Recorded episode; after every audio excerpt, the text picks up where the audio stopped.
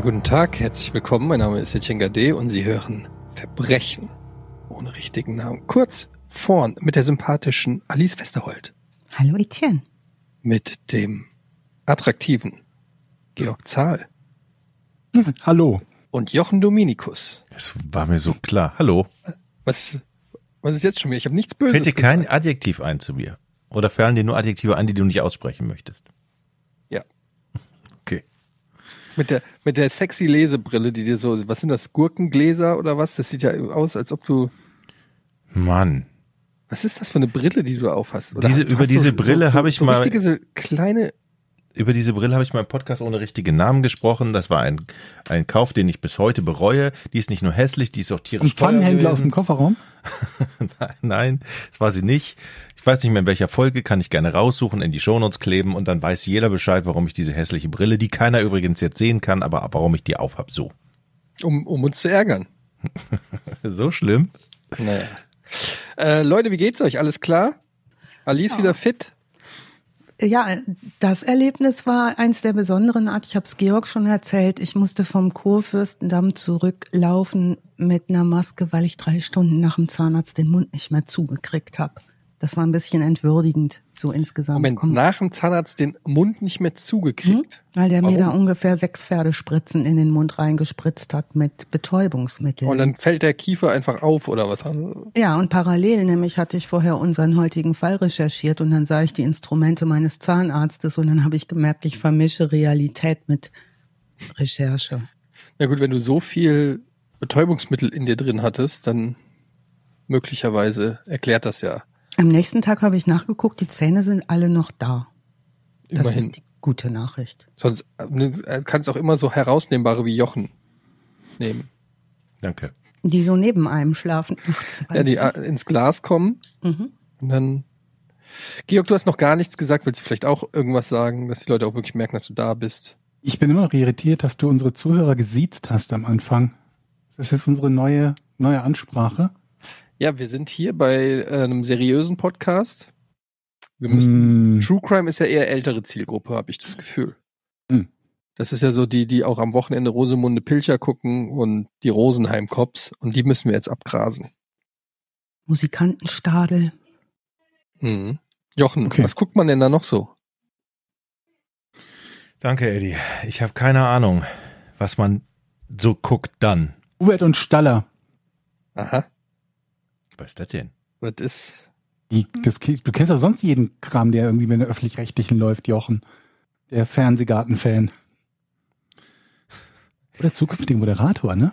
Jochen Sag hat nicht einen Satz gesagt, wird schon nur fertig Ey gemacht. Leute, ich sag euch eins. Jetzt haben wir drei Minuten 40 aufgenommen. Echt? Wenn ihr nicht in den nächsten 20 Sekunden mal freundlich zu mir seid, dann werdet ihr das Thema der nächsten Folge. Das schwöre ich euch. Ich Ich übernehme rum. das jetzt. Ich pack euch drei jetzt mal in Speck und Zuckerwatte ein, weil ich nämlich schon wieder eure letzte Folge Porn angehört habe und ich war so begeistert, weil ich immer durch euch Einblicke in männliches Erleben nehmen kann.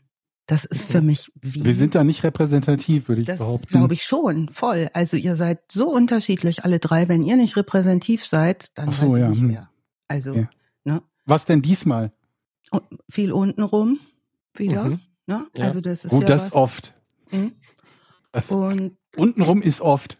und untenrum ist oft. Im Und Namen meines Buches. ich bin dafür unwahrscheinlich dankbar, weil ich, weil es mich A, wie soll ich sagen, erheitert oft. Ne? Bei meinem Buch heißt, ich, untenrum könnte öfter sein. Mhm. Ich finde schon, aber man muss ja auch in meinem Alter ein bisschen aufpassen. Wenn Frauen in meinem Alter sowas sagen, dann fängt es an immer so ein bisschen eklig zu werden, wo man denkt, oh, die Gabi da an der Theke. Ah, vor, da, da schrecken wir aber auch nicht vor zurück. Nee, ne? Ist auch Nee.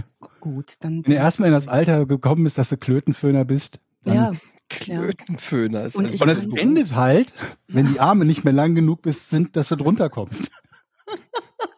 genau wie die Kurzsichtigkeit, wenn du, weißt du, kannst du es noch lesen Mhm. oder ist der Arm schon zu kurz? Ja, deshalb, also sich, sich so gegenseitig über Brillen zu erheitern, ne, das Ding kann ganz schnell zurückfeuern irgendwann, die Zeiten, ne, wir kommen da alle hin. Ich habe meine Lesebrille heute auch auf und nachdem ich mit der eben überhaupt nicht lesen konnte, habe ich festgestellt, da ist einfach Pfannkuchenteig drauf. Aber seid ihr auch alle nachtblind? So ein bisschen? Ich habe das. Gefühl, dass ich jetzt mittlerweile nachts viel schlechter sehe, aber zum Glück nur beim Autofahren. Keine Ahnung, ich schlaf da. Also kann sein. Ich kann sehr gut Ja. nachts sehen übrigens. Echt? Was? Ja, sehr gut. Ich bin eine Nachteule, kann man schon sagen. Aber das ist für dich ja auch im Norden da total wichtig, weil ich in eurem letzten Podcast nämlich gelernt habe, dass bei dir total dunkel ist, wenn du rausgehst. Ab 16.30 Uhr ist hier Bärenarsch. Da So. muss man sich schon irgendwie orientieren können. Bärenarsch, das habe ich aber auch noch nicht gehört. Nee. Ja. Sieht man, sieht nichts. Wie im Bärenarsch. Aber das kann Etienne nicht einschätzen, weil der geht ja immer nur obenrum ran an die Bären, Mhm. wirkt die und wirft die auf den Rücken. Und dann gehst du weg, ne? Auf den Haufen mit den anderen Bären. Ja, genau. Ich habe so den Eindruck, dass wir am Anfang sehr witzig sein müssen, weil der Ja. Fall unwahrscheinlich unlustig sein wird. Kann das sein, Alice, dass der Ja. Also der heutige Täter, mit dem wir es zu tun haben, wir können uns schon mal vorstellen, dass das ein Täter wird. Wir fangen ja wie immer vorne an bei seiner Geburt. Mm, Ist einer, der beschrieben wird, äh, gut erzogen, leise und angenehm im Auftreten. So fängt's ja meistens an. Ne? Hm? Und dann kann man so sagen, aha, und dann kommt noch so dazu, ah ja, aber die Familie war auch so heile. Und dann frage ich mich immer, stimmt das denn? Denn ich kenne keine einzige heile Familie, um ehrlich zu sein, inklusive meiner eigenen. Insofern ähm, wird's heute sicherlich ähm, rasant und ich freue mich ganz besonders, heute diesen Fall zu machen, weil meine, mein Ehrgeiz, den sehr, sehr gut zu machen, unter anderem darin begründet liegt, dass ihr euch den gewünscht habt. Ist es, ist es Ich wünsche mir viele Fälle. JD? It's JD. Jeffrey Dahmer? Yes, it is. Oh Jeffrey mein Dahmer. Gott. schaue ich gerade. Ei, Ja. Jeffrey Dahmer. Das ist der erste richtig prominente Fall, den wir hier haben, weil ihr, ihr seid natürlich True Crime Experten. Ihr werdet den einen oder anderen, den wir hier schon behandelt haben, natürlich äh, äh, schon kennen. Aber für mich ist das der erste Fall, wo ich sage, selbst als nicht True Crime Experte oder so, von dem habe ich schon gehört, bevor es eine Netflix-Serie gab. Ja, und jetzt könnte man Oh. tatsächlich sagen, also mein Ehrgeiz ist noch mal mehr geweckt, weil für Georg ist der Fall, glaube ich, so der allerwichtigste mit von allen Fällen. Ne? Also Georg ganz, ganz viele Fälle, aber der ist ja nun mal irgendwie sowas Das von ist auf jeden Fall ein Schwergewicht, ja. Total. Und an sich ist die Geschichte ja auch auserzählt, ne? wenn man es jetzt mal so von der Rechercheseite sieht.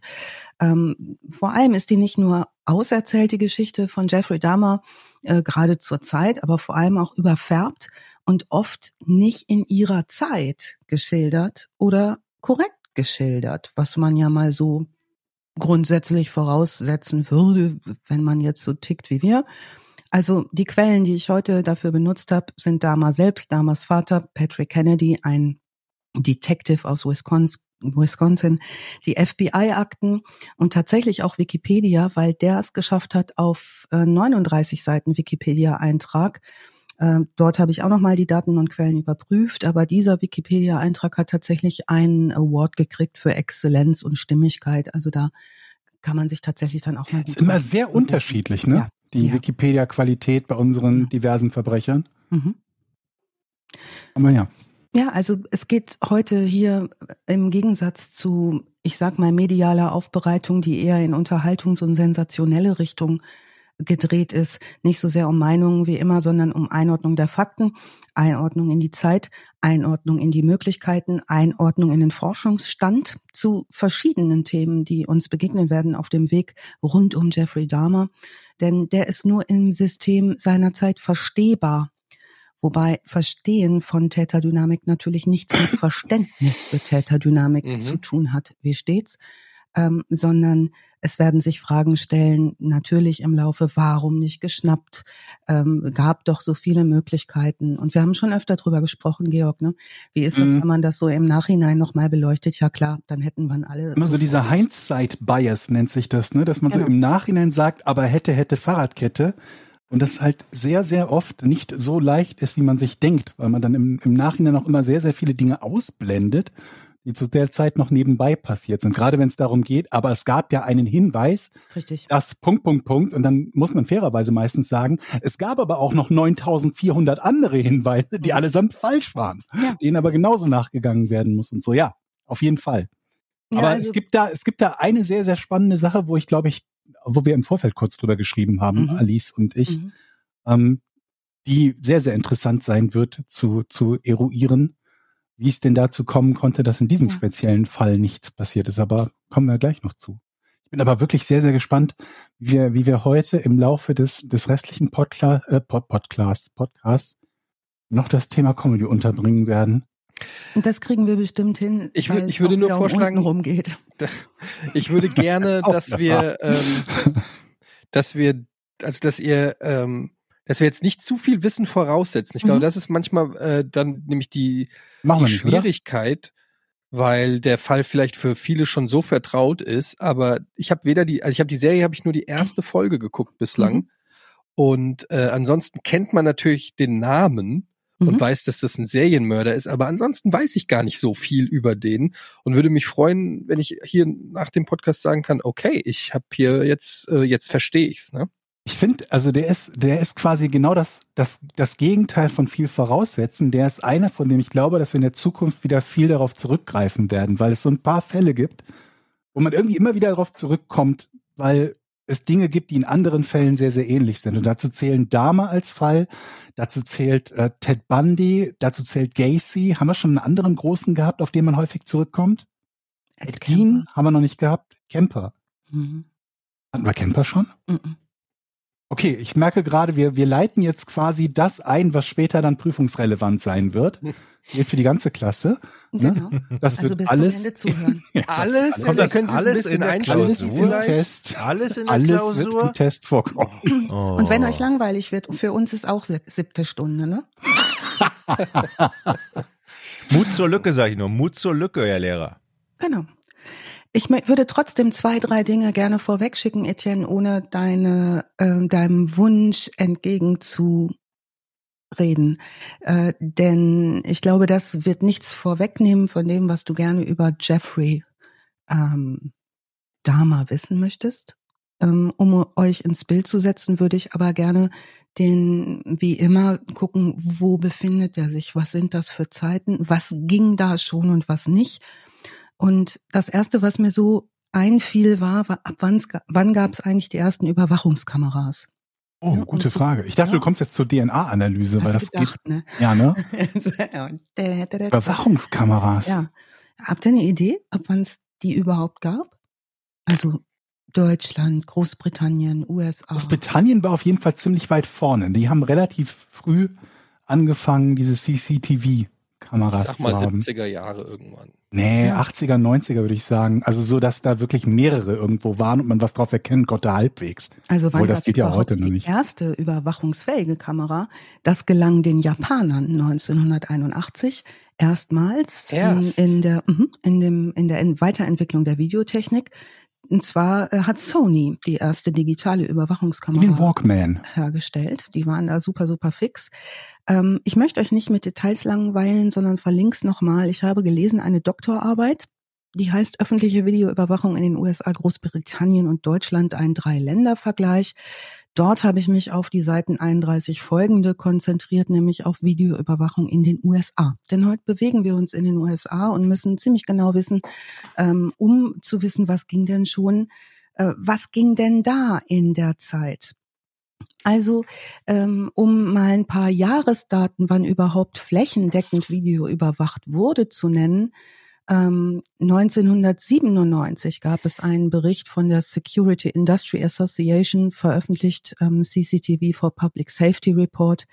Äh, da gab es 37 US-Städte, die bereits Gebrauch von Überwachungskameras machten oder gerade dabei waren, deren Einsatz zu planen. Also auch in dieser Zeit, Ende der 90er Jahre, war das überhaupt noch nicht gang und gäbe, dass da überall in dem Maße, wie wir es heute kennen und wissen, äh, überwacht wurde. Moment, ist es aber heute ja auch nicht. Also nicht komplett flächendeckend. Du hast ja heute noch sehr häufig den Fall, dass die Polizei klingeln geht und fragt, habt ihr zufällig so eine Ring- oder Doorbell-Kamera, weil wir vielleicht darauf ein Auto sehen könnten. Genau, also es geht eher so in der Zeit um die, um die, die, den Zweck der Sicherheit in Banken, Garagen, Büros, Hm. Restaurants und so weiter und so fort. Ähm, ich spare euch so ein bisschen die Details jetzt, aber was ich spannend fand, dass jemand da in ähm, Göttingen eine Doktorarbeit drüber geschrieben hat, und zwar 2006. Das war ein Taiwan äh, stämmiger Mann namens Chen Yulin. Ich verlinke das nochmal. Ich finde es ganz spannend zu lesen. um einfach mal klar zu haben, was ging wann zu welcher Zeit. Dann habe ich mir überlegt, es ist gut zu wissen, wo sind wir heute. Und wir bewegen uns heute mit dem Täter äh, zwischen Wisconsin und Ohio was ich, glaube ich, bis ans Ende meiner Tage nicht verstehen werde, warum das immer der mittlere Westen genannt wird, wo es doch im Nordosten dieses Landes liegt. Also Wisconsin und Ohio ähm, voneinander entfernt übrigens so 613 Kilometer Vogelfluglinie nennt man das, glaube ich, wenn ein Vogel so fliegen würde in einer geraden Linie durch von Wisconsin bis Ohio. Ähm, wenn man mit einem Flugzeug fliegt, sind so 45 Minuten Flug. In der Mitte ungefähr zwischen Wisconsin und Ohio liegt Chicago und auch da wird sich unser heutiger Täter aufhalten. Immer mal wieder, um Dinge zu tun. Fangen wir mal an mit Milwaukee. Mm, Milwaukee ist der Ort, wo unser Täter geboren wird. Er wird dann noch ein paar Mal umziehen, da kommen wir gleich nochmal drauf. Habt ihr ein Bild zu Milwaukee? Nee ein Klischee zu Milwaukee? Mir fällt irgendwas aus Wayne's World ein, was mit Milwaukee zu tun hat. Ich weiß aber nicht mehr, was es gab. Ja. Irgendein Gag, glaube ich. Das muss ein Gag sein, weil ich gebe mal einen heißen Tipp. Loden, Trachten, Bier und Brezeln. Schon mal gut. Das ist ein Wochenende bei Jochen, ne? Das ist so, ein, so klingt so ein bisschen wie das Bayern Amerikas. Ganz Deutsche genau. Etienne. Milwaukee, äh, Wisconsin hat 69 äh, Prozent deutschstämmige Einwanderer-Nachkommen. Also Milwaukee ist da, wo die Schönfels, die Millers, die Reinschs, die Zimmermans, die Schlesingers, die Münchs, die Schäfers, die Goldschmieds, die Wolfs, die Meyers, die Deutschs, die Brauns, die Kohls, die Tetzlaffs sogar und auch die Schulzes wohnen. Also wir haben es zu tun mit einer... Sind nicht auch Käsehochburg? Absolut, die haben sogar ein Käsefest. Ich habe Milwaukee. Nein. Ja.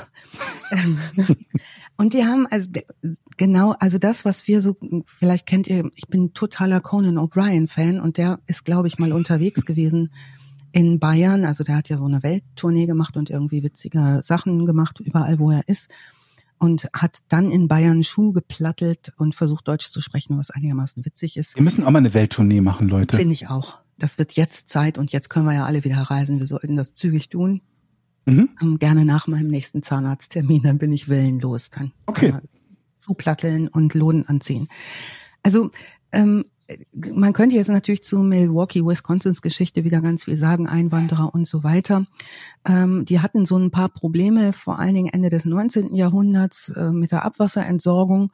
Da wurde auch Trinkwasser verunreinigt. Da könnte man sich heutzutage auch fragen, woran hat das jetzt äh, gelegen? Was ist da los?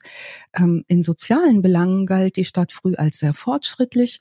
Die Großbrauereien Papst, Schlitz, Stroh und Miller trugen Milwaukee in Wisconsin den Ruf der amerikanischen Bierhauptstadt ein. Die nicht auch Tinas Brewsters heißt? Wie Baseball oder so? Irgendwas. Weiß es nicht mehr, irgend so ein Team. Sportvereine sind Nach die Milwaukee Brewers, genau. Die Milwaukee okay. Bucks im Baseball, Basketball, die Bucks und die Milwaukee Admirals im Eishockey. Ähm, die ähm, Violent Femmes, kennt ihr die Band noch? Von, aus den 80ern, die kommen daher. Die kommen aus Wisconsin, Milwaukee, Wisconsin. Ähm, Einwohner in Wisconsin, so 500.000 äh, nach einer Volkszählung 2010. Äh, wenn ihr euch eine sehr, sehr witzige Seite dazu angucken wollt, äh, die heißt das deutsche Milwaukee. Die verlinken wir natürlich auch. Da habt ihr dann zum Beispiel solche Läden, die beworben werden wie Usingers Famous Sausage, Maders Restaurant. Äh, da gibt's dann ähm, Menschen, die Helmut Kohl empfangen haben, um dem sein, sein, was hat er immer gegessen, Saumagen. Saumagen zu servieren. Die Old German Beer Hall gibt's da, den Wisconsin Georg Cheese Markt. Dann gibt's äh, das German Fest in Milwaukee, was besonders bekannt ist. Das größte deutsche Fest in Nordamerika seit 1981 ähm, am Lake Michigan. Und ähm, ja, da ist also all das, was deutsches Klischee ist äh, und Rang und Namen hat, unterwegs. So Haben die auch dazu. Altbier, Alice? Wie bitte? Haben die auch Altbier da? Weißt Davon gehe ich ganz stark okay. aus. Wobei, ähm, wenn nicht, ne, du könntest, wir wollten, wenn wir sowieso einen Betriebsausflug dahin machen, dann könnten wir ja Eine dich Kiste als mitbringen. Abgesandten okay. fürs Altbier nochmal. Ah, lassen. Danke. Ja. Einsetzen, gut. Zu, also das ist der die die Gegend, in der wir uns bewegen. Wisconsin, Ohio, ähm, Michigan liegt so in der Mitte, auf der Mitte Chicago. Ähm, dann sind wir in den USA der 1960er, 70er, 80er Jahre, in denen Jeff groß wird. Und Etienne, jetzt wird es spannender, nochmal zu gucken, in was für einer sozialen Zeit wird dieser Junge groß. Und diese soziale Zeit in den 60ern ist in den USA gesamt eigentlich geprägt davon, dass der liberale Nachkriegskonsens total zerfasert. Ähm, wir hatten es ja in den letzten Fällen auch häufiger schon mit politischen Umbrüchen. Das ist nun kein politischer Umbruch, der da geschieht, aber es gibt eine große Unzufriedenheit und viel, viel Bewegung in dieser Zeit, wo Dinge etabliert werden, die uns heute sehr selbstverständlich sind, die damals aber zu keiner Zeit selbstverständlich waren. Es äh, ist die Zeit des ähm, USA-Vietnamkriegs. Es zeigen sich tiefe Risse im sozialen und politischen Gefüge der USA. Es gibt eine konservative Tendenzwende. Ma Martin Luther King ähm, tritt aufs äh, Tableau. Ähm, es wird über Gleichheit diskutiert. Die ersten Frauenrechtsbewegungen und Gleichberechtigungskampagnen starten. In dieser Zeit ist eine ganze Menge los ähm, und Fragen des gesellschaftlichen Umgangs, unter anderem auch mit Sexualität, was heute ein Thema sein wird, stellen sich ähm, ähm, auf jeden Fall auch in der Zeit, als es auch im Rückblick oft haltlos übertrieben wird, ähm, als es auch um Drogenkonsum beispielsweise geht. Also auch heute werden wir nochmal auf Drogen zu sprechen kommen. Wir befinden uns also in der Zeit der Geburt und der ersten frühen Jahre unseres heutigen Täters ähm, in einer Umbruchzeit. Die Stimmung, die kippt Ende 67, ähm, was Bürgerrechtsbewegungen in jegliche Richtung. W wann wird er geboren? 60 oder? 1960 wird er geboren, aber bevor er geboren wird, passiert natürlich etwas, nämlich seine Eltern lernen sich kennen. Das. Ne? ist so, ne? Genau. Ähm, seine Mutter. Sorry, Etienne. Nö, ist erstmal nichts dran auszusetzen. Mhm, genau. Also seine Mutter heißt Joyce Flint, geborene Flint, heiratet ähm, den Lionel Dahmer, wird dann zur Frau Dahmer. Ähm, die ist zu dem Zeitpunkt Fernschreiberlehrerin. Ein Fernschreiber, sagt euch das noch was? Was das ist, technisch? Oder Fernschreiber? Fax, oder? Ja, also auch früher genannt Fernschreibmaschine. Umgangssprachlich sagte man früher Telex. Ein Telegrafiegerät zur Übermittlung von Nachrichten in Schriftform mittels elektrischer Signale. Ähm, Im Englischen heißt das Gerät Teletypewriter und das zu bedienen war jetzt nicht ganz so einfach. Das hat ähm, Joyce Flint Menschen beigebracht. Äh, das Faxgerät war dann Nachfolger. Äh, zu dem Zeitpunkt als sie ihren Mann kennenlernt, ist sie also Lehrerin für Fernschreiber. Sie hat norwegische und irische Wurzeln. Ähm, Lionel Dahmer, ihr Mann, hat äh, deutsche Vorfahren und Vorfahren, die aus Wales stammen. Also der passt ganz gut in diese Dahmer ist auch ein deutschstämmiger Nachname in diese deutschstämmige, in dieses deutschstämmige Wisconsin. Der studiert zu dem Zeitpunkt analytische Chemie an der Marquette University. Hm, Quellen sprechen von wenig von der Ehe zu Beginn, aber als sie schwanger wird von einer sehr schwierigen Schwangerschaft.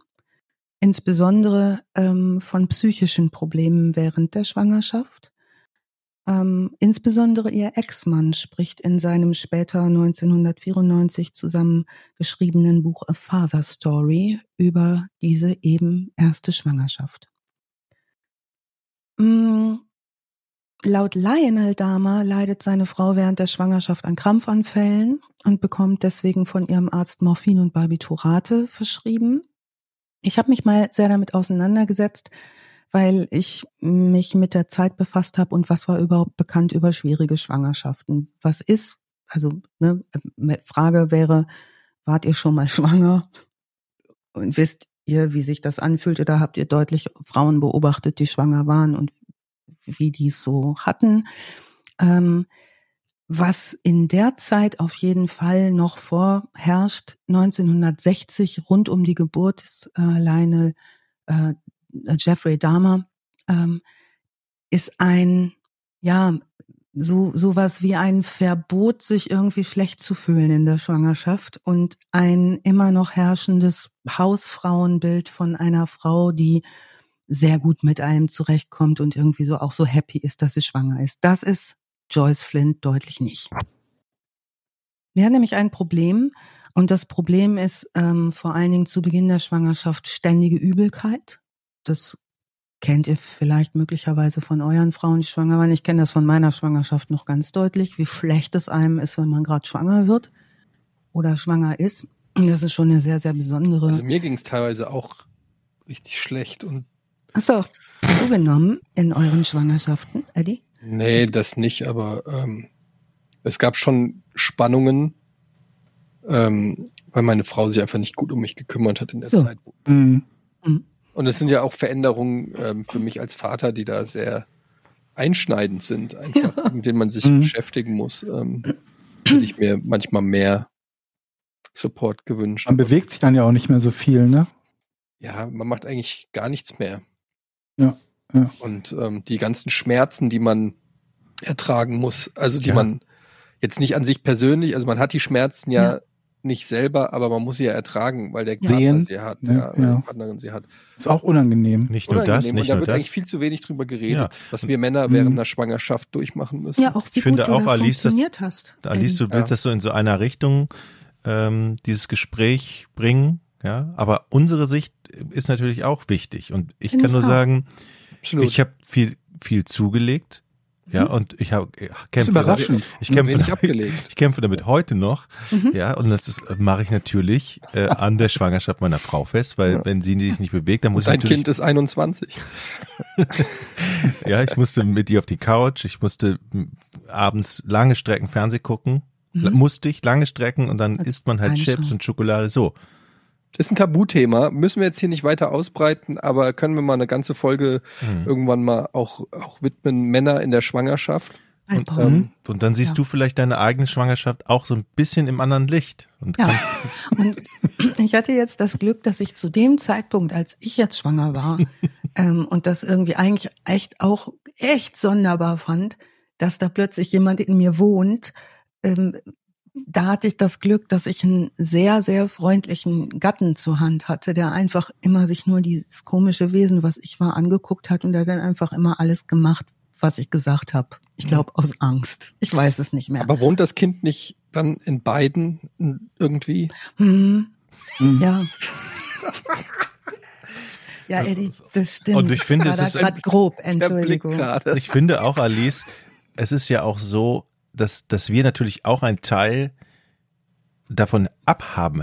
Äh, Also ich hätte auch Ja. gerne ein Stück Kind in mir gespürt. Das wird mir ja einfach genommen, auch dieses Gefühl, finde ich. So. Das ist Das ja auch irgendwie falsch. Das ist ja auch ein bisschen Verzicht. wir falsch. machen das ja auch ein bisschen, wir haben ja auch ein bisschen Verzicht.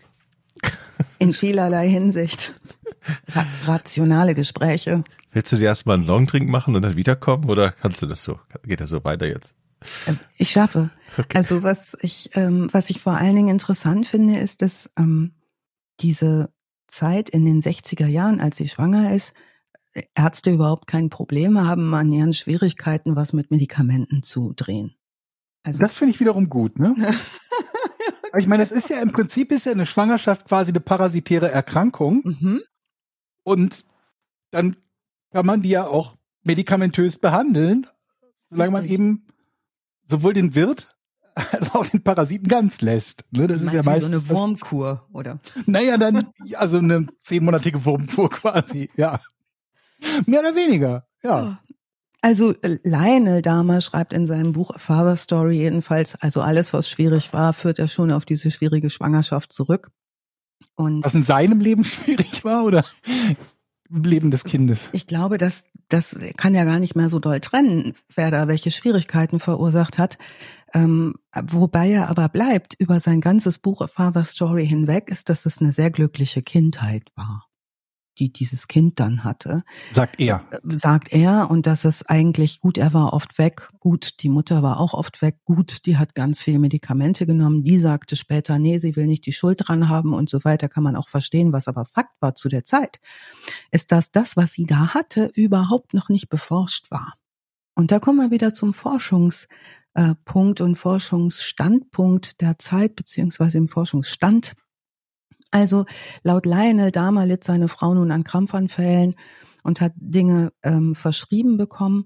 In den 60ern wurde Frauen recht viel verschrieben, da Frauen auch diejenigen waren, gerade in den USA, die auch viel Psychopharmaka bekamen, insbesondere Psychopharmaka gegen Depressionen. Und zwar diese klassischen Nachkriegsdepressionen, wenn du in so ein Hausfrauenbild rein musst, obwohl du vorher zu Kriegszeiten durchaus selbstständig sein musstest, weil die Männer einfach nicht da waren und das dann hinterher wieder in den 50ern so umkippte.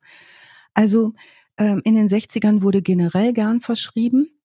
Heute weiß man, dass die Frau wahrscheinlich eine Eklampsie hatte, nämlich eine sogenannte Schwangerschaftsvergiftung, Schwangerschaftstoxikose oder auch Gestose genannt. Das ist der Grund, warum man heute weiß, man isst jetzt in der Zeit, wenn man schwanger ist, besser kein Met, was ich sehr schrecklich fand. Also ich fand Mettbrötchen immer toll mit Zwiebeln und so und das durfte ich dann nicht.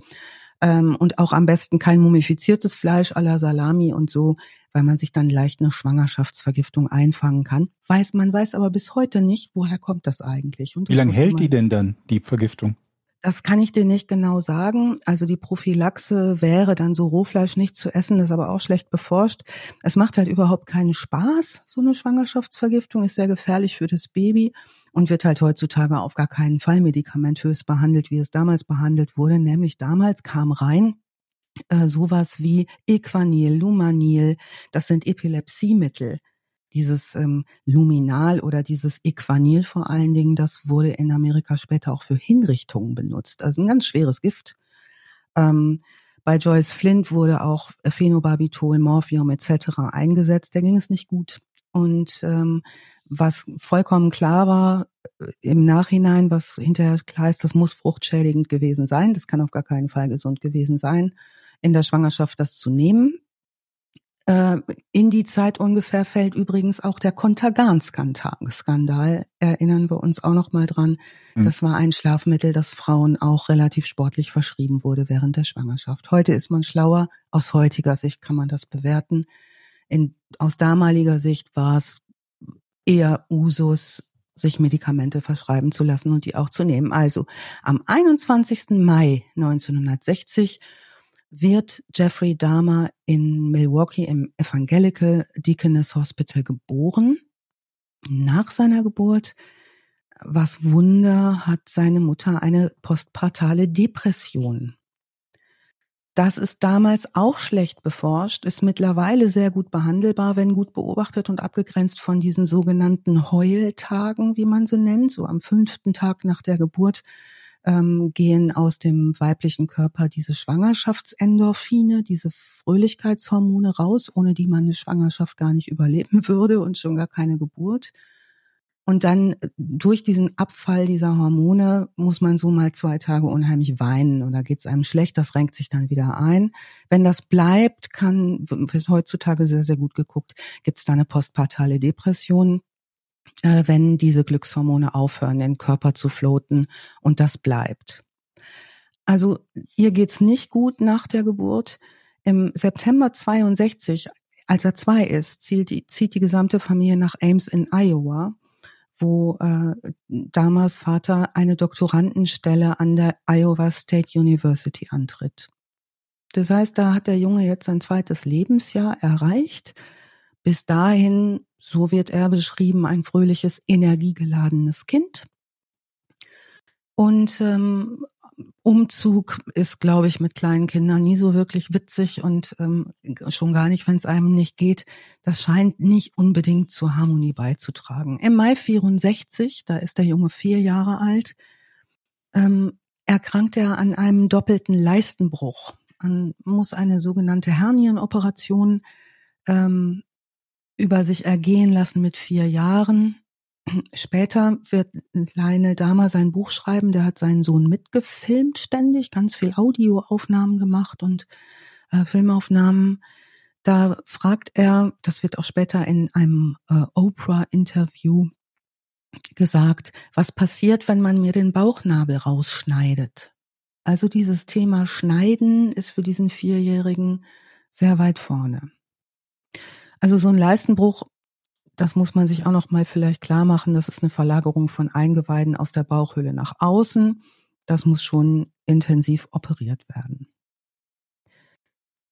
Rund um dieses 64er Jahr macht sein Vater auch seinen Doktorabschluss und im Oktober 1966, da ist der Kleine sechs Jahre alt, zieht die Familie um nach Ohio und zwar nach Doylestown. Das ist jetzt der zweite Umzug. 1966 ist Joyce wieder schwanger und zwar mit Jeffreys Bruder. Die Schwangerschaft verhält sich ähnlich schwierig. Sie hat danach nicht nur eine postpartale Depression, sondern auch psychotisches Erleben, psychotisches Erleben. Äh, ihr, der Bruder David wird am 18. Dezember 1966 geboren. Den Namen darf Jeffrey aussuchen. Und er sucht ja. David aus. Und er sucht sich David aus. Der Vater Lionel beginnt nun äh, zu arbeiten als analytischer Chemiker im nahegelegenen Akron, Ohio. Das sind so ungefähr 20 Autofahrminuten vom Haus entfernt. Der ist aber wenig zu Hause. Was in der Zeit passiert ist, dass sich der kleine sechsjährige Jeffrey sehr für Tierknochen beginnt zu interessieren und er nennt diese Tierknochen Fiddlesticks, Fiedelstücke, also sozusagen äh, übersetzt. Ähm, ab dem einem erneuten Umzug beginnt er ähm, auch Roadkill zu sammeln. Also das fängt schon an auffällig zu werden, denn 1968. Gerade Roadkill müssen wir ganz kurz noch erklären, was das ist für diejenigen, denen das nichts sagt, ne? Ja, überfahrene also, Tiere. Genau, einfach ne? überfahrene Tiere erstmal. Und davon Roadkill ist so das, was äh, am Rande übrig bleibt an den langen, langen Highways wo eben auch schon mal Gürteltiere oder was auch immer da kreucht und fleucht überfahren werden. Hm. Also 1968 ähm, zieht die Familie um nach Bath Township in Summit County, Ohio, der dritte Umzug, und sie ziehen in ein Haus im Wald. In dieses, zu diesem Haus im Wald gehört auch eine Waldhütte, etwas abgelegen vom Haus. Und der achtjährige Jeffrey sammelt dort das, was er an Roadkill findet.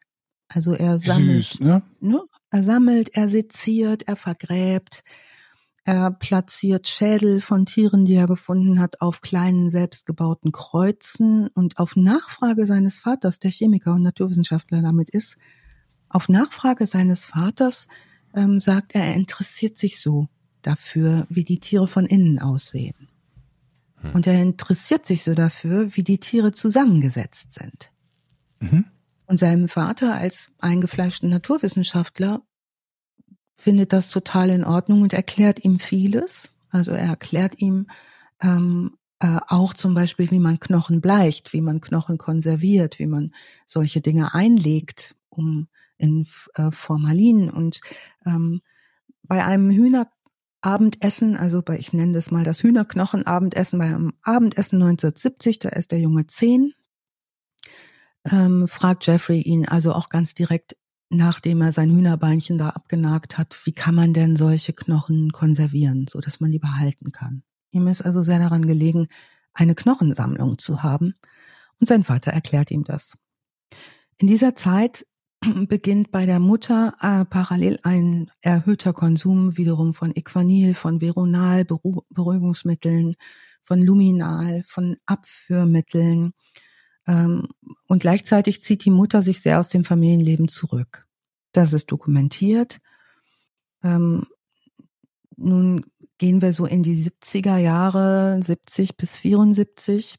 Also in dieser sensiblen Zeit zwischen dem 10. und dem 14. 10. Lebensjahr entdeckt Jeffrey jetzt, dass er schwul ist. Er verhält sich aber sehr, sehr introvertiert, erzählt es niemandem. Er hat eine ganz kurze asexuelle Beziehung zu einem Klassenkameraden. Die sind da schon geprägt von Fantasien, äh, die ist da schon geprägt von Fantasien von Dominanz und Kontrolle. was wir später wissen, mit Fokus auf Brust und Torso. Und verknüpft wird diese ja aufwachende Sexualität mit dieser Leidenschaft für äh, Sezieren. Blöderweise nimmt es da so einen Verknüpfungsumweg. Ähm, mit, mit 14, 1964 beginnt er auch exzessiv Alkohol zu trinken. Und zwar nicht nur weiche Sachen, Bier oder Wein, sondern auch harte Sachen und auch tagsüber. Das ist auch das Jahr, in dem er in die Highschool kommt in Ohio. So richtig ankommen tut er da nicht als sehr introvertierter Junge. 1965, äh, 75 erzählt ein Freund, den er hat, mh, mm, er sei mit ihm in den Wald gegangen, wo diese Waldhütte ist, wo er all seine Tierknochen und Kadaver und Roadkill und so weiter sammelt. Mm, da hat Jeffrey einen Hund einen, am Wegesrand wohl gefunden, einen getöteten, ähm, den enthauptet, den Kopf des Hundes auf einen Stock gespießt und den Kadaver sozusagen an einen Baum rangenagelt. Der zeigt das seinem Freund, um den so zu erschrecken und behauptet dann, das sei schon so da gewesen. Später wird er selber sagen, das war er selbst. Dieser Freund übrigens hat später, das ist vielleicht für Leute, die sich für Comics interessieren, nochmal ganz interessant, einen Comic gemalt. Der ist mit ihm zur Schule gegangen, der Typ. Und er hat einen Comic gemalt, den ich auch nochmal verlinke. Den kann man sich komplett als PDF runterladen in der Wayback Machine. Uh, My Friend Jeffrey heißt der Comic. Ich schicke das nochmal dann direkt in die Show Notes. Mm, rund um den Mai 1976, Jeff äh, wird 16, fantasiert, äh, manifestiert sich jetzt seine Fantasie, seine sexualisierte Fantasie an einem real existierenden männlichen Jogger den er sieht. Er lauert diesem Jogger mit einem Baseballschläger in einem Busch auf und überlegt sich, ich schlag den bewusstlos, wenn er vorbeikommt. Das tut er dann doch nicht, denn der Mann geht an dem Tag nicht joggen. Purer Zufall, reines Glück. Und er versucht es nicht wieder bei ihm? Er versucht es nicht wieder. Was passiert ist, dass er weiterhin trinkt. Seine Schulleistungen werden schlechter. 1977 engagiert Lionel, der ahnungslos ist von dem natürlich, was da in seinem Kopf vorgeht und in seiner Fantasie, ähm, einen Privatlehrer. Das hilft kaum. Also er ist da nicht in der Lage, seine Leistung zu steigern. Parallel gehen seine Eltern in die Eheberatung. Wir haben von seiner Mutter gehört, dass es ihr nicht gut geht. Wir haben vom Vater gehört, dass er oft nicht da ist. Ne? Das ist diese heile Familie, von der die Rede ist. Also die sind glänzen mit Abwesenheit vor allen Dingen, die Eltern. Ähm, es gibt viel Streit, wenn sie sich sehen. Und ähm, im September 1977 hat Joyce eine kurze Affäre die beenden die Eheberatung aufgrund dieses Vorkommnisses und die Eltern teilen den Kindern mit, dass sie sich friedlich scheiden lassen wollen. Wir kommen zum Jahr 1978 und ich würde fast sagen, nach meinen Recherchen ist das das kritischste Jahr für Jeffrey Dahmer. Mm, der Vater Lionel zieht aus dem Haus aus, aus dem Familienhaus und zieht in ein Motel im Frühjahr 1978 zieht seine Mutter auch aus. Und zwar mit seinem zwölfjährigen Bruder David. Die ziehen nach Chippewa Falls, Wisconsin zu Verwandten. Und Jeff ist noch 17 und ist da jetzt alleine. Am 24. Juli 1978 ist die Scheidung rechtskräftig. Joyce erhält das Sorgerecht für David und auch Unterhalt für David. Im Mai vorher, 1978, ist Jeff 18 geworden. Und er ist in der Highschool in seinem Abschlussjahr. Der Cartoon, von dem ich eben gesprochen habe, der ist von John Durf Backdurf, ein Schulkamerad von ihm.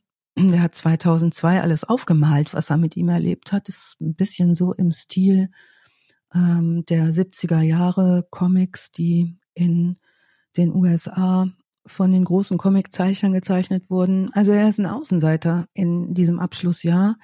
Ein sehr kritisches Jahr für ihn. Er ist äh, seit jeher in dieser Highschool der Klassenclown auf eine sehr üble Art und Weise, also nicht auf eine unterhaltsam lustige, sondern er macht seit Jahren sowas wie das Faken epileptischer Anfälle. Oder er tut so, als sei er geistig behindert, faked so eine Zerebralparese. Das macht er nicht nur in der Schule, das macht er auch in Geschäften. So dass es ein feststehender Begriff wird in der Highschool doing a Dharma zu machen. Also wenn Leute ihn nachmachen, heißt es doing a Dharma. Er macht das auch übrigens, um Geld zu bekommen. Wenn die sagen, mach mal den Dharma, dann macht er das. Dann geben die dem Geld und dann kauft er sich dafür Alkohol. Wir kommen zu seinem ersten Opfer. Das ist Stephen H. am 18.06.1978. Jeffrey wird später selbst darüber sagen, ich wusste immer, dass es falsch war. Der erste Mord war nicht geplant. Er kommt äh, 1978 an diesem 18. Juni vom Einkaufszentrum zurück, hat die Fantasie, einen Anhalter abzuholen und ihn zurück ins Haus zu bringen, um völlige Dominanz und Kontrolle über ihn zu haben. Und dieser Anhalter kommt vorbei, das ist der 18-jährige Stephen H. Jeff bringt ihn in das Haus seiner Eltern, wo wir, wie wir ja wissen, niemanden vermuten müssen, weder eine Mutter noch ein Vater noch ein Bruder. Da erwürgt er ihn und ähm, schlägt mit einer Langhantel auf ihn, zerstückelt die Leiche und tut sie in Müllsäcke. Später wird Dama sagen, niemand hatte über ein Jahrzehnt lang eine Ahnung davon, was da passiert ist. Jetzt wird Herbst und er macht erstmal seinen Abschluss in der High School. Eine ganze Weile lang passiert eher wenig. Das liegt auch daran, dass in seinem Leben ein paar strukturelle Dinge sich verändern müssen. Das tütet nämlich sein Vater Lionel ein. Am 29. September 78 geht Jeff nämlich zur Armee. Und warum? Lionel Dahmer, monatelang einfach nicht da gewesen, kehrt zurück und bringt seinen Sohn dazu, sich für das im September äh, Anfang der Herbstsemester an der Ohio State University in Columbus im Hauptfach Wirtschaft einzuschreiben. Statt im Hörsaal zu sitzen, säuft Jeff exzessiv und zwar noch stärker, als er das vormals getan hat, das ist ziemlich teuer, so viel zu saufen. Deshalb geht er zu einem Zeitpunkt im ersten Quartal seines Studienjahres teilweise täglich Blutplasma spenden, um Geld dafür zu bekommen. Da gibt's eine, eine Spendezentrum in der Universität und er spendet so oft Blutplasma, dass die ihn später auf eine Woche limitieren. Also er darf dann nur noch einmal die Woche Blut spenden gehen. Also er qualifiziert sich nach Zeugnis für nichts, ähm, kann keine fortführenden Kurse machen.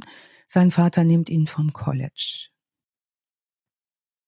In seiner, seinem Buch A Father Story berichtet Dahmer, Lionel Dahmer, dass er in seinem Zimmer, in Jeffs Zimmer, einen großen Vorrat Bier- und Weinflaschen, Schnapsflaschen findet und dort erstmals erkennt, dass sein Sohn ein massives Alkoholproblem hat.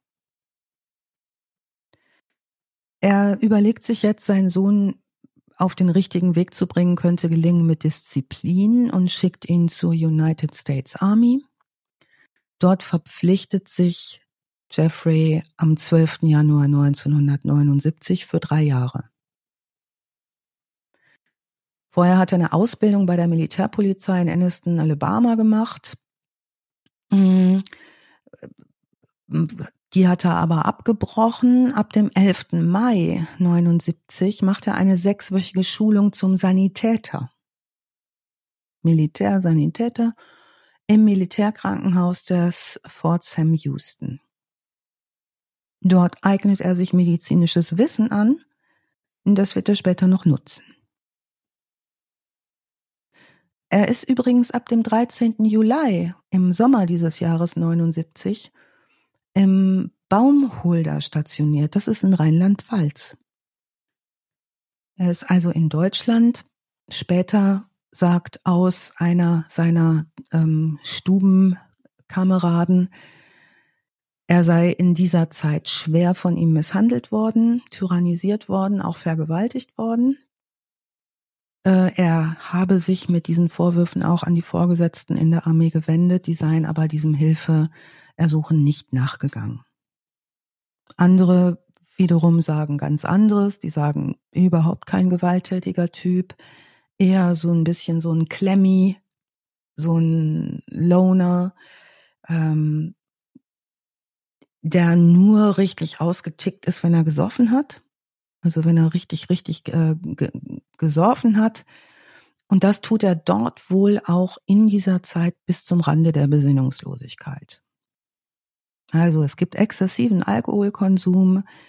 Ähm, es wird ihm nahegelegt, seitens seiner Vorgesetzten sich in Therapie zu begeben. Das lehnt er für sich ab.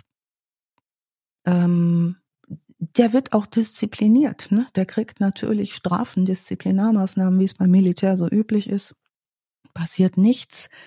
Und so wird er vorzeitig aus der Armee entlassen.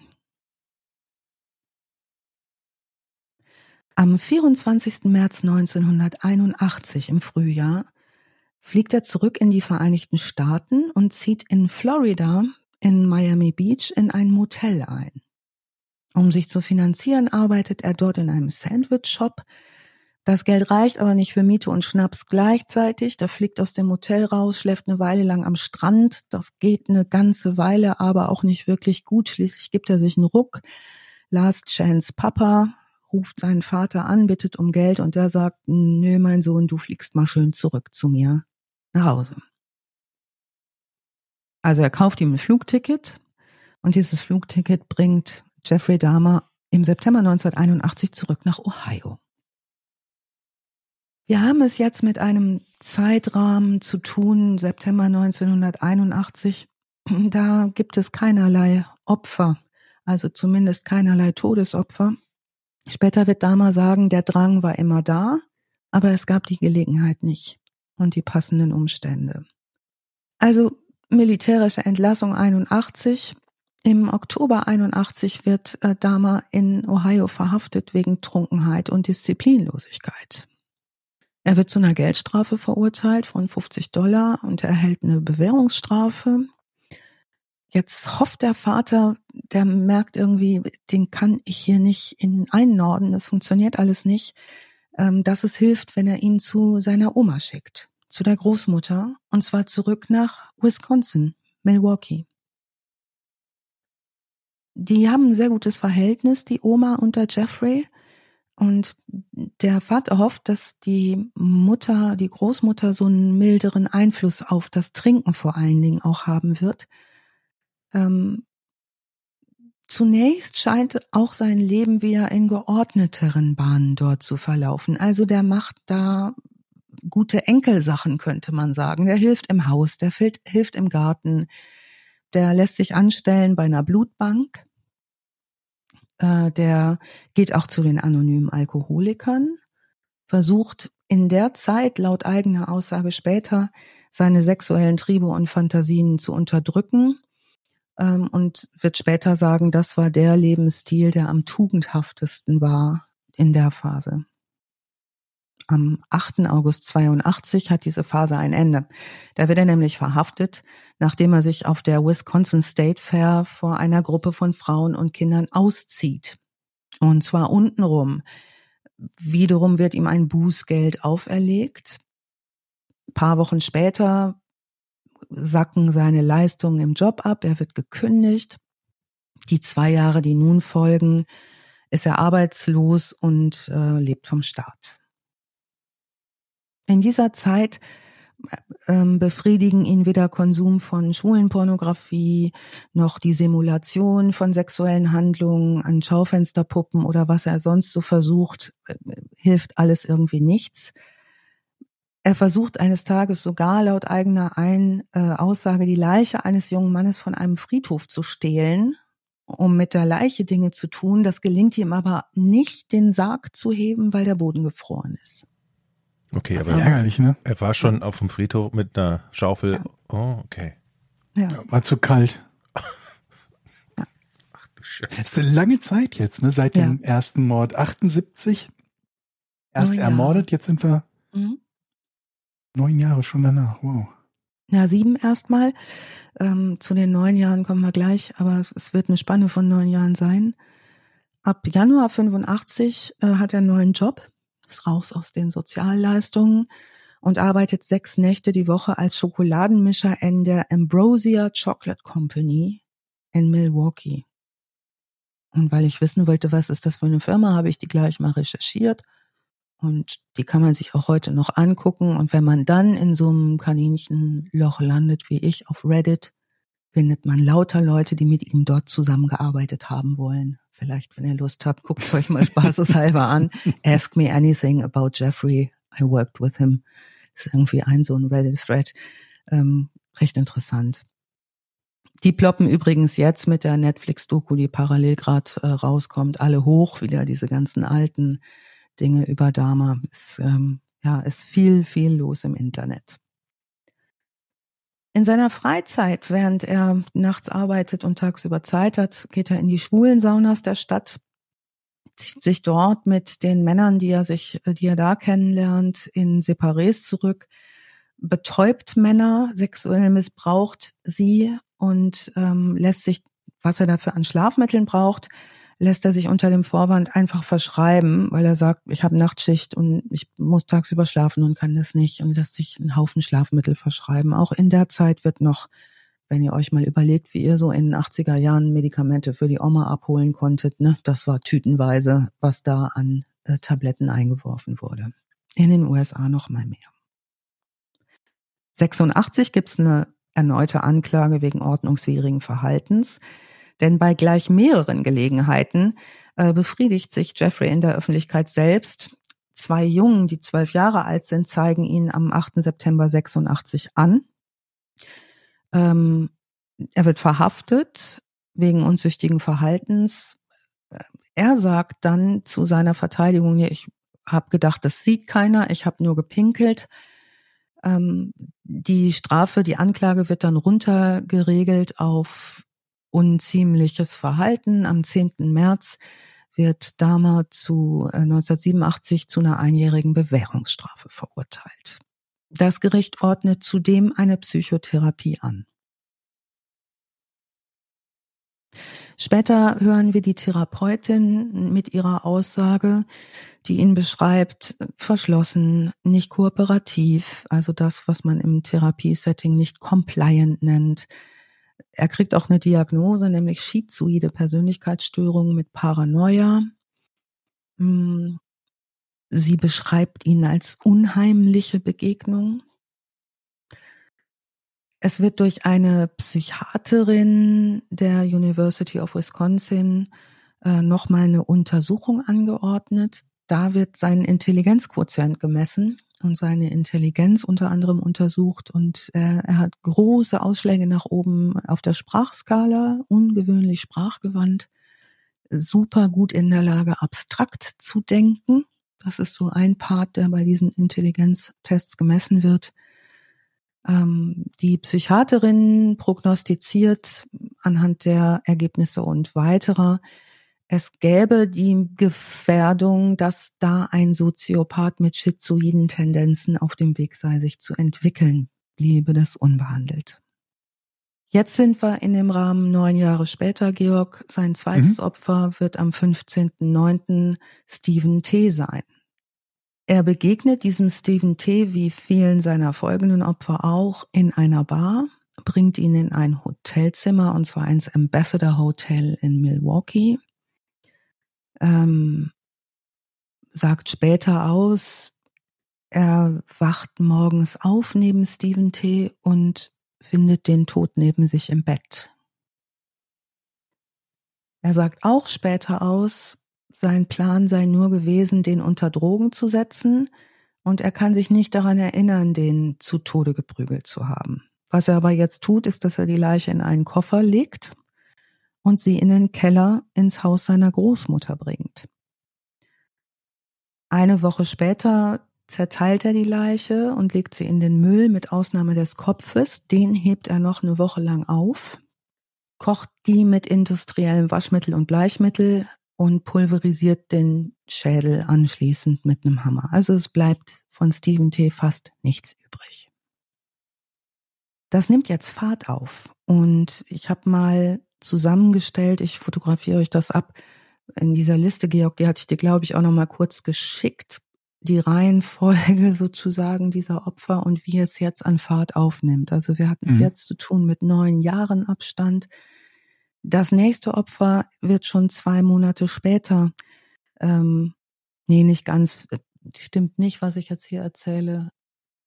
Nochmal, es dauert nochmal bis zum 15. September, ein Jahr später. Äh, nee, bis zum 16.01., Entschuldigung, 1987.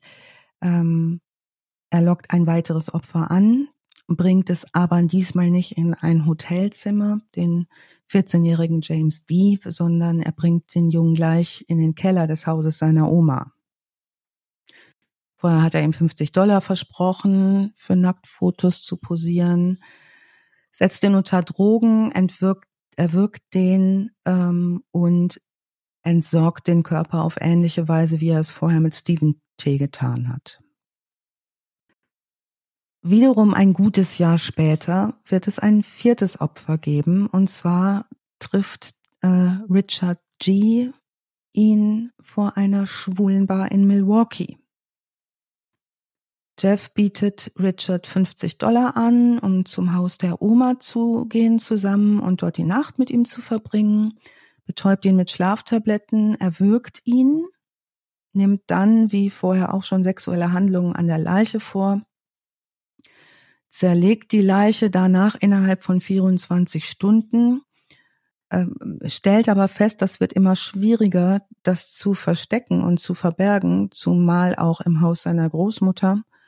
Ähm, und das wird der das letzte Opfer sein, das im Haus seiner Großmutter ums Leben kommt. Dort werden es insgesamt drei sein. Die Oma ist sowieso nicht mehr so cool mit der ganzen Jeffrey wohnt bei mir Geschichte. Die ist super verärgert nicht darüber, dass diese Dinge da geschehen. Das äh, hat die Oma nicht gerafft. Aber was sie rafft ist, der bringt nachts Männer nach Hause. Und das passt nicht in ihren moralischen Kodex. Sie findet auch, es stinkt ziemlich im Keller so und sagt ihm, wäre mal besser, du ziehst aus. Und das tut er. Und zwar am 25. September 1988. Er zieht in das Apartment äh, 808 North 24th Street, Milwaukee und es wird zu mehr Missbrauchsfällen kommen, die nicht mit dem Tod enden. Er wird zum Beispiel am 26. September 88 angeklagt, also kurz nach seinem Umzug, des Missbrauchs eines 13-jährigen laotischen Jungen. Laos ist in Südostasien, das war französische Kolonie, früher sieben Millionen Einwohner nahe Vietnam, Kambodscha, Thailand. Also viele von den Leuten, die aus Laos äh, geflüchtet sind äh, im Rahmen der Unruhen dort, sind in die USA gegangen. Laos hatte übrigens auch noch ein Opiummonopol, ist eine ganz kleine Insel. Also ist vor allen Dingen Analphabetismus auch dort stark verbreitet gewesen in der Zeit. Er wird verhaftet und angeklagt wegen einfacher Körperverletzung an diesem Jungen, auf Kaution freigelassen, ähm, weil er diesen Jungen unter Drogen gesetzt und belästigt hat. Also dieser Junge entkommt, bringt die Geschichte zur Polizei. Dama verbringt eine Woche im Gefängnis, wird auf Kaution freigelassen. Kein Jahr später, eher ein halbes Jahr, ähm, wird das aufstrebende Model Anthony Sears, damals fünftes Opfer, die haben sich in der Bar getroffen. Jeffrey Dahmer hat jetzt schon so Ideen, er könnte überwacht werden, zumal er ja auch auf Kaution raus ist und bringt Sears wiederum in den Keller seiner Großmutter, um unter, äh, ihn dort unter Drogen zu setzen. Das wird das erste Opfer sein und jetzt ändert sich sein Modus operandi, von dem er Trophäen nimmt. Er bewahrt den Kopf von Anthony auf und verstaut diese Kiste eine Zeit lang auch in seinem Arbeitsschrank auf der Arbeit. Jetzt beginnt Wo ist er denn? also Wo arbeitet er denn gerade? Schokoladenfabrik? in der noch? Schokoladenfabrik. Ja. Mhm.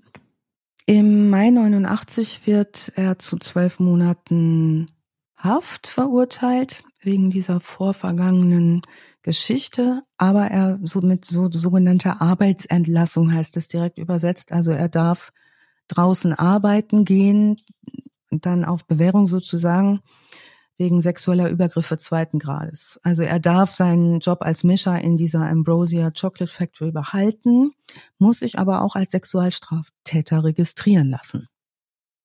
Da wird's für uns auch nochmal spannend.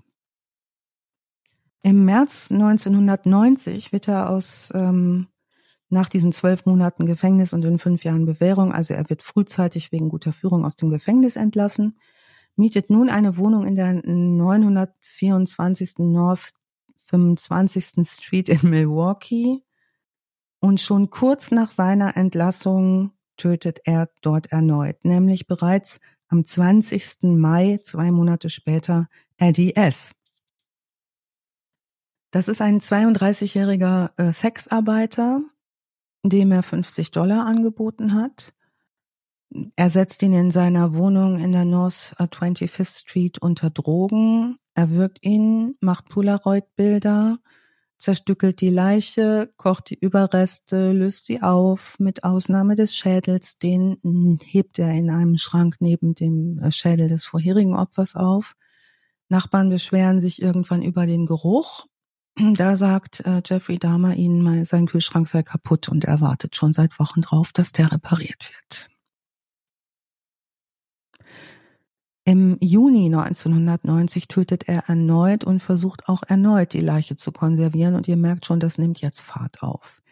Nachdem er also den 27-jährigen Eddie S. getötet hat und er versucht, diese Leiche zu behalten, indem er sie mehrere Monate lang in einem Tiefkühltruhe aufbewahrt, wirft er diese äh, Leiche schließlich weg. Ähm, später wird er den Behörden sagen, dass ihn das unheimlich ärgert, dass er dass er nichts behalten konnte, weil dieser Gefrierschrank nicht vernünftig funktioniert hat. Also das ärgert ihn richtig. Im Juni 1990 ist Ricky B. beziehungsweise Raymond S., der hat einen Alias-Namen, sein siebtes Mordopfer. Er ist ähm, ja wieder das gleiche, der, die gleiche Vorgehensweise. Er gibt ihm Schlaftabletten, er wirkt ihn, macht Bilder, zerstückelt, kocht ab, löst auf in Säure und so weiter. Am 8. September, am nee, im September 1990, da ist das Datum nicht ganz klar, wird es der Ernest M. sein, der sein achtes Opfer wird. Nun weicht er aber von seiner bisherigen Methode ab. Dem Ernest M. wird die Kehle durchgeschnitten, nachdem auch er wieder Geld versprochen bekommen hat. Dama hat keine Schlaftabletten mehr zwingt ihn deswegen ähm, ja in seine Wohnung und ähm, überwältigt ihn mit einem Schlag auf den Kopf. Sein neuntes Opfer, und jetzt galoppiert's weiter, ist wiederum im September, also keine zwei Wochen vermutlich später, David T. Drei Wochen ungefähr später tötet er den 22-jährigen David T. Später wird er sagen, dass er sich gar nicht zu dem hingefühlt, gezogen gefühlt hat, aber ähm, er konnte halt betäuben und töten und entsorgen und fand ihn nicht so und hat gar keine Teile von dem behalten. Im Februar 91 ist Curtis S. sein zehntes Opfer. Den holt er an einer Bushaltestelle ab und bietet ihm Geld zum Austausch von Nacktfotos, setzt seine Rituale fort, ähm, zerstückeln, aufbewahren für Kannibalismus und Trophäen. Da geht es also auch los, dass diese kannibalistischen Aktionen beginnen. Später wird er sagen, das gab mir das Gefühl, sie seien ein Teil von mir. Im 7. April, am 7. April 91 wird Errol L. das elfte Opfer. Und da geht's jetzt los, dass er versucht, seine Opfer am Leben zu halten. Also dieses diese Grundlage dafür kennen wir aus solchen Filmen wie Schweigen der Lämmer.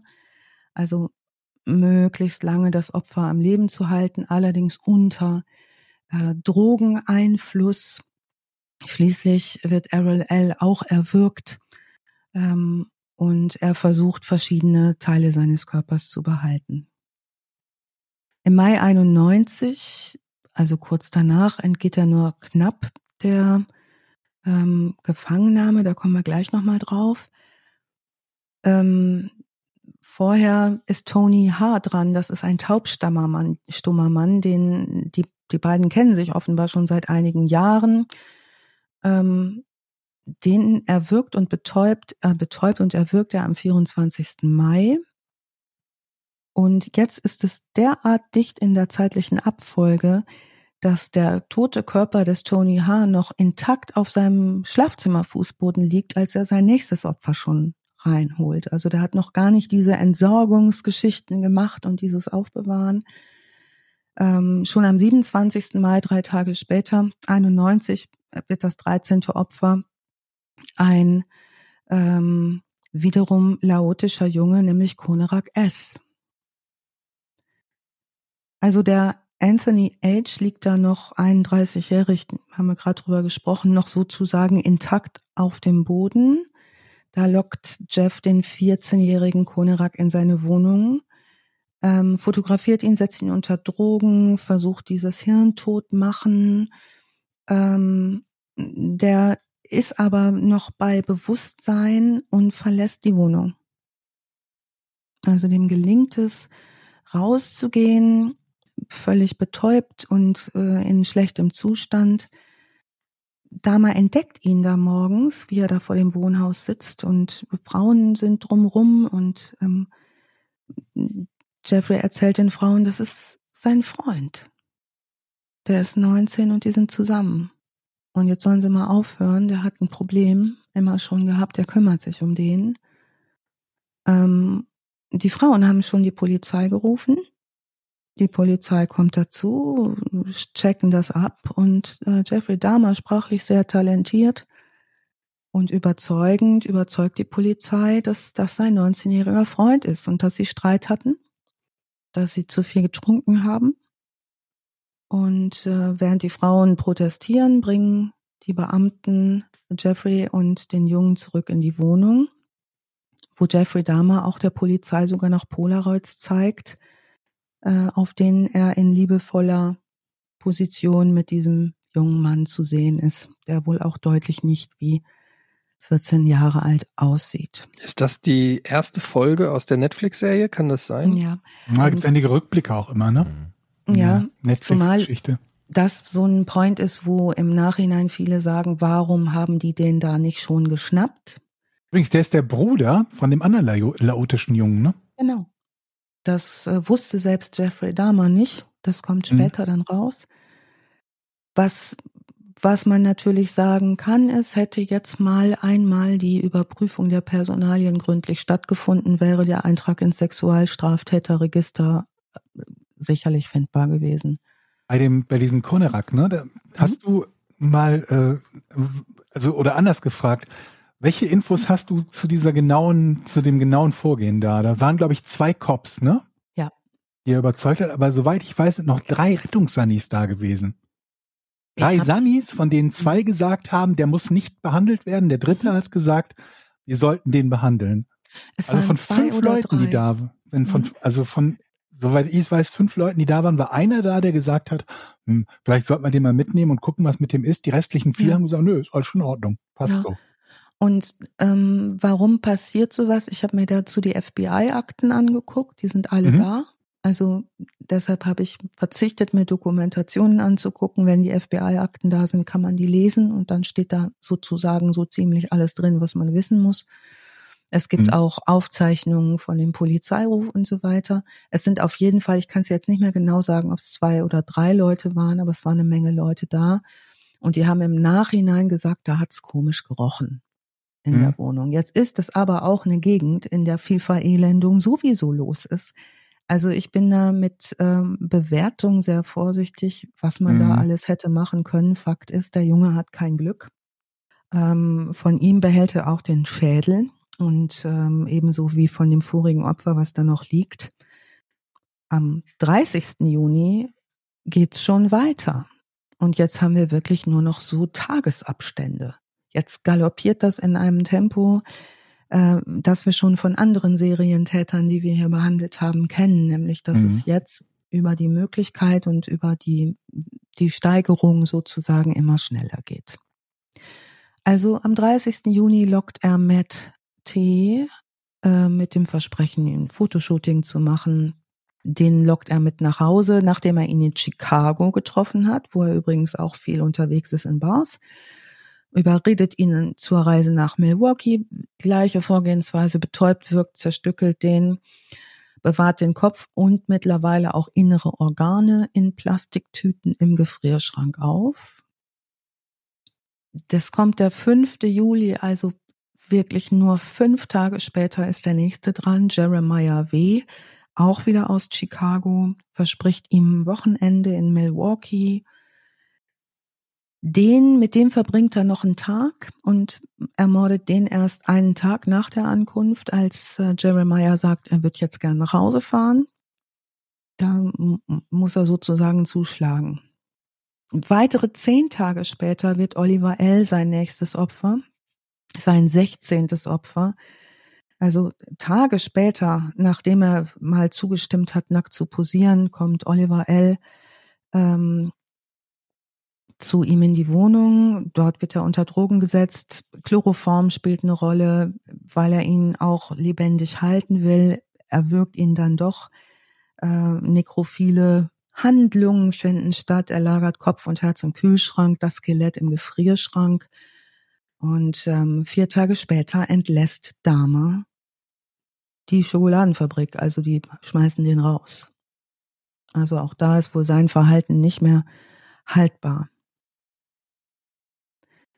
Das 17. Opfer wird an seinem Entlassungstag Joseph B. sein. Vier Tage nach dem Mord an Oliver L. Ähm, lockt er also Joseph B. in seine Wohnung, der ist 25 Jahre alt, er wirkt ihn, legt die Leiche auf sein Bett, lässt die da auch zwei Tage lang liegen. Und dann tut er, was er tut und tut auch den äh, Kopf des Joseph B. in den Kühlschrank. Drei Tage später, der 22. Juli kommt, waren zwei Polizisten in Milwaukee Streife. Und diese beiden Polizisten werden von einem sehr aufgeregten Mann äh, angehalten, der hat Handschellen an seiner Hand baumeln. Das, äh, die beiden Detectives sind die Detectives Patrick Kennedy und Michael Dubis.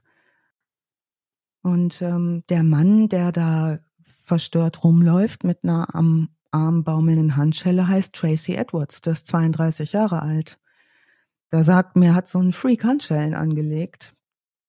Und er hat den ganzen Abend gebraucht, um aus dessen Wohnung rauszukommen. Was er erzählt, ist, dass er Jeffrey Dahmer früh am Tag getroffen hat. Die sind dann in seine Wohnung. Da ist etwas sofort aufgefallen, hier stinkt's aber. Und hier sind Kisten mit Salzsäure irgendwie gestapelt. Also hier ist ganz viel los. Ein blaues Fass. Und wahrscheinlich auch ein Koffer. Georg. Also offenbar versucht Jeffrey Dahmer dem Edwards Handschellen anzulegen, hat das aber nur an einem Handgelenk hingekriegt, sagt dann irgendwie, er wolle Nacktfotos machen, sagt ständig, er sei ja sein Freund, so und Edwards bestätigt das, wartet auf so eine kleine Konzentrationslücke, schlägt Dahmer ins Gesicht, äh, kann fliehen durch die Wohnungstür und winkt schließlich das Polizeiauto ran. Die gehen jetzt mit dem in die Wohnung. Die gehen in das Schlafzimmer der Wohnung und da sehen sie eine geöffnete Schublade und in dieser geöffneten Schublade sind Polaroid-Bilder von unwahrscheinlich viel Körpern in unterschiedlichen Zuständen. Ähm, das sieht der eine Beamte und der schwenkt die Bilder, geht zurück ins Wohnzimmer und sagt, äh, später sagt er das vor Gericht aus zu seinem Partner, die sind echt. Also denen fällt nicht nur die Pappe aus dem Gesicht, sondern auch so jeglicher Gesichtszug. Kurz versucht Jeffrey wohl zu fliehen, die überwältigen, aber rufen sofort äh, Hilfe dazu. Jetzt gucken die in die Kühlschränke, finden, was sie finden, abgetrennte Köpfe und so weiter. Einen im unteren Regal, vier weitere in der Küche, zwei Herzen im Kühlschrank, sieben Schädel im Schlafzimmer, ein Torso im Gefrierschrank. Bei Herzen im Kühlschrank klingt so ein bisschen wie so ein, wie so ein Musikalbum, oder? Furchtbar, oder? Ja. So ein bisschen nach pur oder so. Jetzt steigt ein Beamter ein, den man, glaube ich, in dieser Geschichte nicht unerwähnt lassen darf. Und das ist derjenige, der ihn vernimmt und ihn auch mit auf die Wache nimmt. Das möchte ich extrem empfehlen, dieses Buch. Ich habe das von Herzen gern gelesen. Das heißt Grilling Dharma und das ist ähm, der Bericht des ähm, Detectives Patrick Kennedy, dem Dharma sieben Stunden lang nun in Folge alles erzählt. Und das schafft Patrick Kennedy, der Detective, deswegen unter anderem, weil er total empathisch mit dem ist. Der ähm, wird hier wörtlich zitiert, also die Robin Maharaji, das ist eine Journalistin, die ihm geholfen hat, dieses Buch danach zu schreiben, äh, zitiert auch aus der Akte. Es gibt auch einen tollen äh, YouTube-Clip von CorTV, wo er aussagt, also wenn man diesen Mann sieht, in seiner Aussage, der ist schon sehr, sehr beeindruckender Typ und ein echt guter Typ.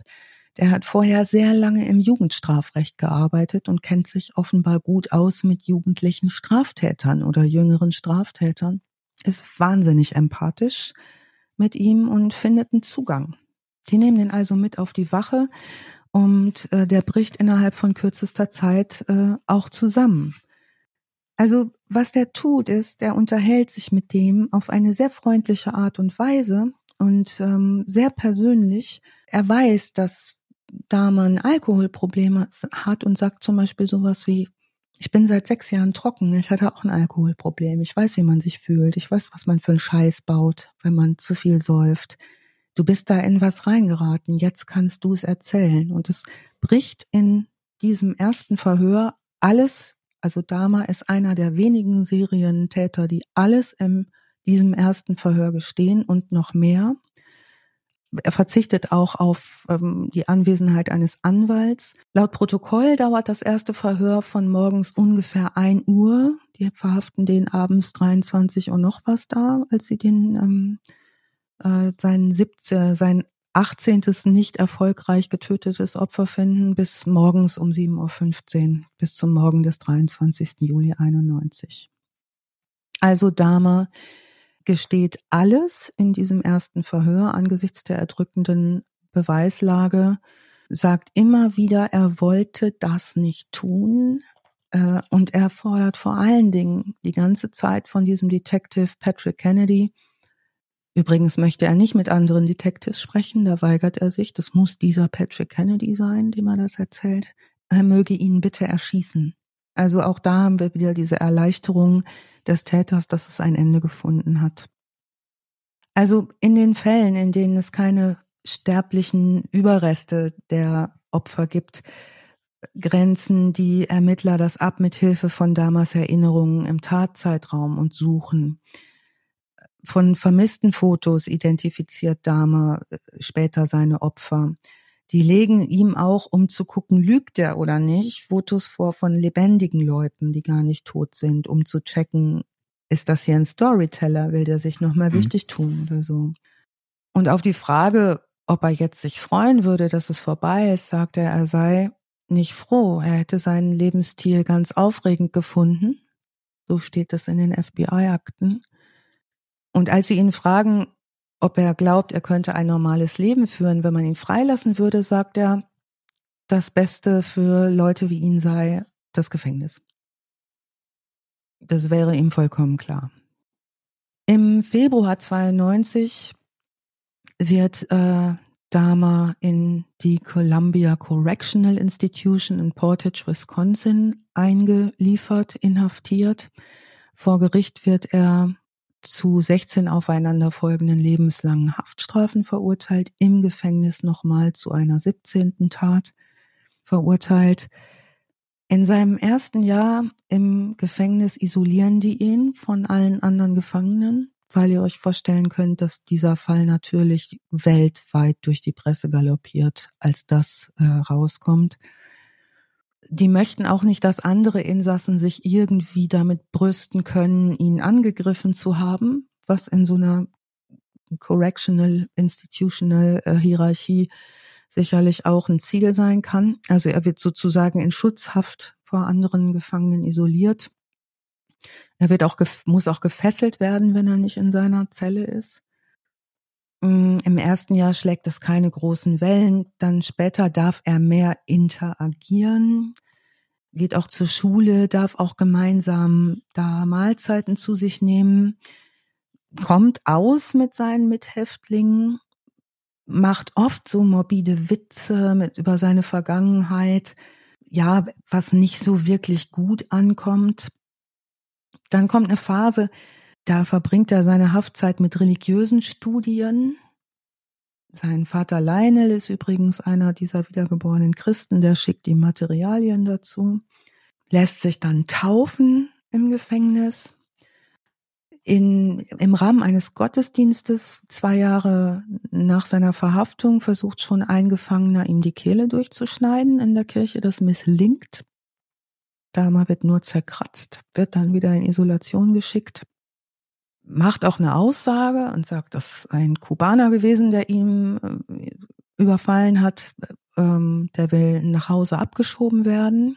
Das Gefängnis sagt, das ist ein isolierter Vorfall, sagen, der kann wieder in die Allgemeinheit des Gefängnisses zurückkehren. Ähm, und am Morgen des 28. November geht Dama mit zwei anderen Insassen, Jesse Anderson und Christopher Scarver, zum Putzen die sind in so einem Reinigungsdienst. Und zwar müssen die Toiletten putzen, werden 20 Minuten allein gelassen. Und als die Wachen zurückkommen, finden sie die niedergeknüppelten Leichen von Dahmer und Anderson, geschlagen oder erschlagen von Scarver. Also Dahmer stirbt daran eine Stunde später an seinen Hirnverletzungen. Später stirbt auch Anderson an dem Angriff. Interviewt im Jahr 2015 erklärt Scarver, er habe Dahmer immer verabscheut. Ähm, und er wirft auch die Frage auf, ob diese 20 Minuten alleine sein äh, absichtlich hergestellt worden sind. Ja, bei seiner Verurteilung 92 hatte Dama gesagt, ich wollte nie Freiheit, ich wollte immer den Tod. Später soll er zu seinem Pastor gesagt haben, ich denke, ich hätte getötet werden müssen, aber in Wisconsin gibt es keine Todesstrafe, deshalb war das nie eine Option. Psychiatrische Gutachten gab es eine Menge im Rahmen des Gerichtsverfahrens. Das Gericht hatte, wie schon so oft, ein hohes Interesse daran, ihn gesund geschrieben zu halten, um verurteilt werden zu können. Die psychiatrischen Diagnosen, die ihm gegeben wurden von verschiedenen Gutachtern, sind Borderline-Persönlichkeitsstörung, Paraphilie, Nekrophilie, das ist umstritten. Sadismus ist auch umstritten. Frotteurismus, also das zwanghafte sich reiben an irgendjemandem schizoide Persönlichkeitsstörung, dissoziale Persönlichkeitsstörung, Schizophrenie, Psychosen, Alkoholkrankheit und auch äh, nicht zuletzt das Asperger-Syndrom. Das wird heute eher vermutet, beziehungsweise es wurde nicht zu Lebzeiten diagnostiziert. Ähm, die drei Gutachter der Verteidigung haben natürlich auf nicht zurechnungsfähig plädiert. Ähm, das wurde aber so nicht anerkannt da die Taten alle so planvoll durchgeführt wurden. Ich frage mich gerade, ja. was ich, was ich gruseliger finde, einen quasi Psychopath, der ja, keine Ahnung, irgendwelche konfusen Erklärungen findet oder ein Psychopath, der sagt, nö, ich war es, ist auch kein anderer schuld und tut mir ehrlich gesagt auch leid, man hätte mich halt echt wegschließen müssen irgendwie so, so dieses fast schon diese nüchterne, realistische Selbsteinschätzung ja. von Dama macht es irgendwie auf eine gewisse Art und Weise fast noch erschreckender, weil man ihn nicht so leicht einfach als so ein, also natürlich schon irgendwie so ein crazy Monster, aber irgendwie denkt man so, da ist so eine, ja, so ein kleiner Prozentteil an, an Zurechnungsfähigkeit, ja. die irgendwie merkwürdig ist, die so ein bisschen heraussticht. Das hat's auch den Medien in Folge sehr leicht gemacht, das sehr, sehr zu verbreiten in vielerlei unterschiedlichen Färbungen. Seine beiden Eltern, die ja um ihn auch noch so einen heftigen Sorgerechtsstreit hatten, als er ein Jugendlicher war ähm, oder ein Kind war, Äh, die, die gehen wirklich wandern durch die Fernsehanstalten mit Interviews. Der Vater natürlich auch auf Lesereise immer mit dieser Idee, wir wollen anderen Leuten helfen, die vielleicht auch so ein Kind haben. Das ist ganz schwierig, finde ich, rauszukriegen. Was ist da los? Die sind bei Oprah Winfrey, die gehen zu Larry King, äh, die gehen zu Dateline NBC Inside Evil. Das ist so eine Reihe auf NBC, wo es um Morde geht. Also er selbst lässt sich auch interviewen. Ne? Er selbst wird immer wieder rangezogen und er macht genau diesen Eindruck, Etienne, von einem ganz ruhigen, freundlichen Menschen, was es natürlich noch mal gruseliger macht, was natürlich auch dazu verleitet, dann sowas wie Monster drüber zu schreiben. Fakt ist, dass der sehr zu einem sehr frühen Zeitpunkt äh, nach heutigen Gesichtspunkten Hilfe gebraucht hätte. Und das war, hat die Zeit nicht hergegeben. Ne? Also wir sind ja nach wie vor in der Zeit auch noch vor DNA und so weiter. Dokumentationen ohne Ende, Verfilmungen ohne Ende. Jetzt zum Schluss mit äh, der, der ähm, Netflix-Serie, die ja auch Monster heißt wo man sich durchaus auch fragen darf, finde ich, ähm, wie richtig sind diese Pseudodokumentationen, die als eigentlich Film aufbereitet werden. Also viele mhm. Kritiken gibt es auch an dieser Netflix-Doku, wer sich damit kurz beschäftigen möchte, äh, wo einfach Faktenlagen nicht stimmen. Ne? Also da gibt es einfach ein paar Fehler drin. Ich habe sie, glaube ich, nach der dritten Folge ausgemacht. Oder nicht mehr weiter, da bin ich dann rausgestiegen.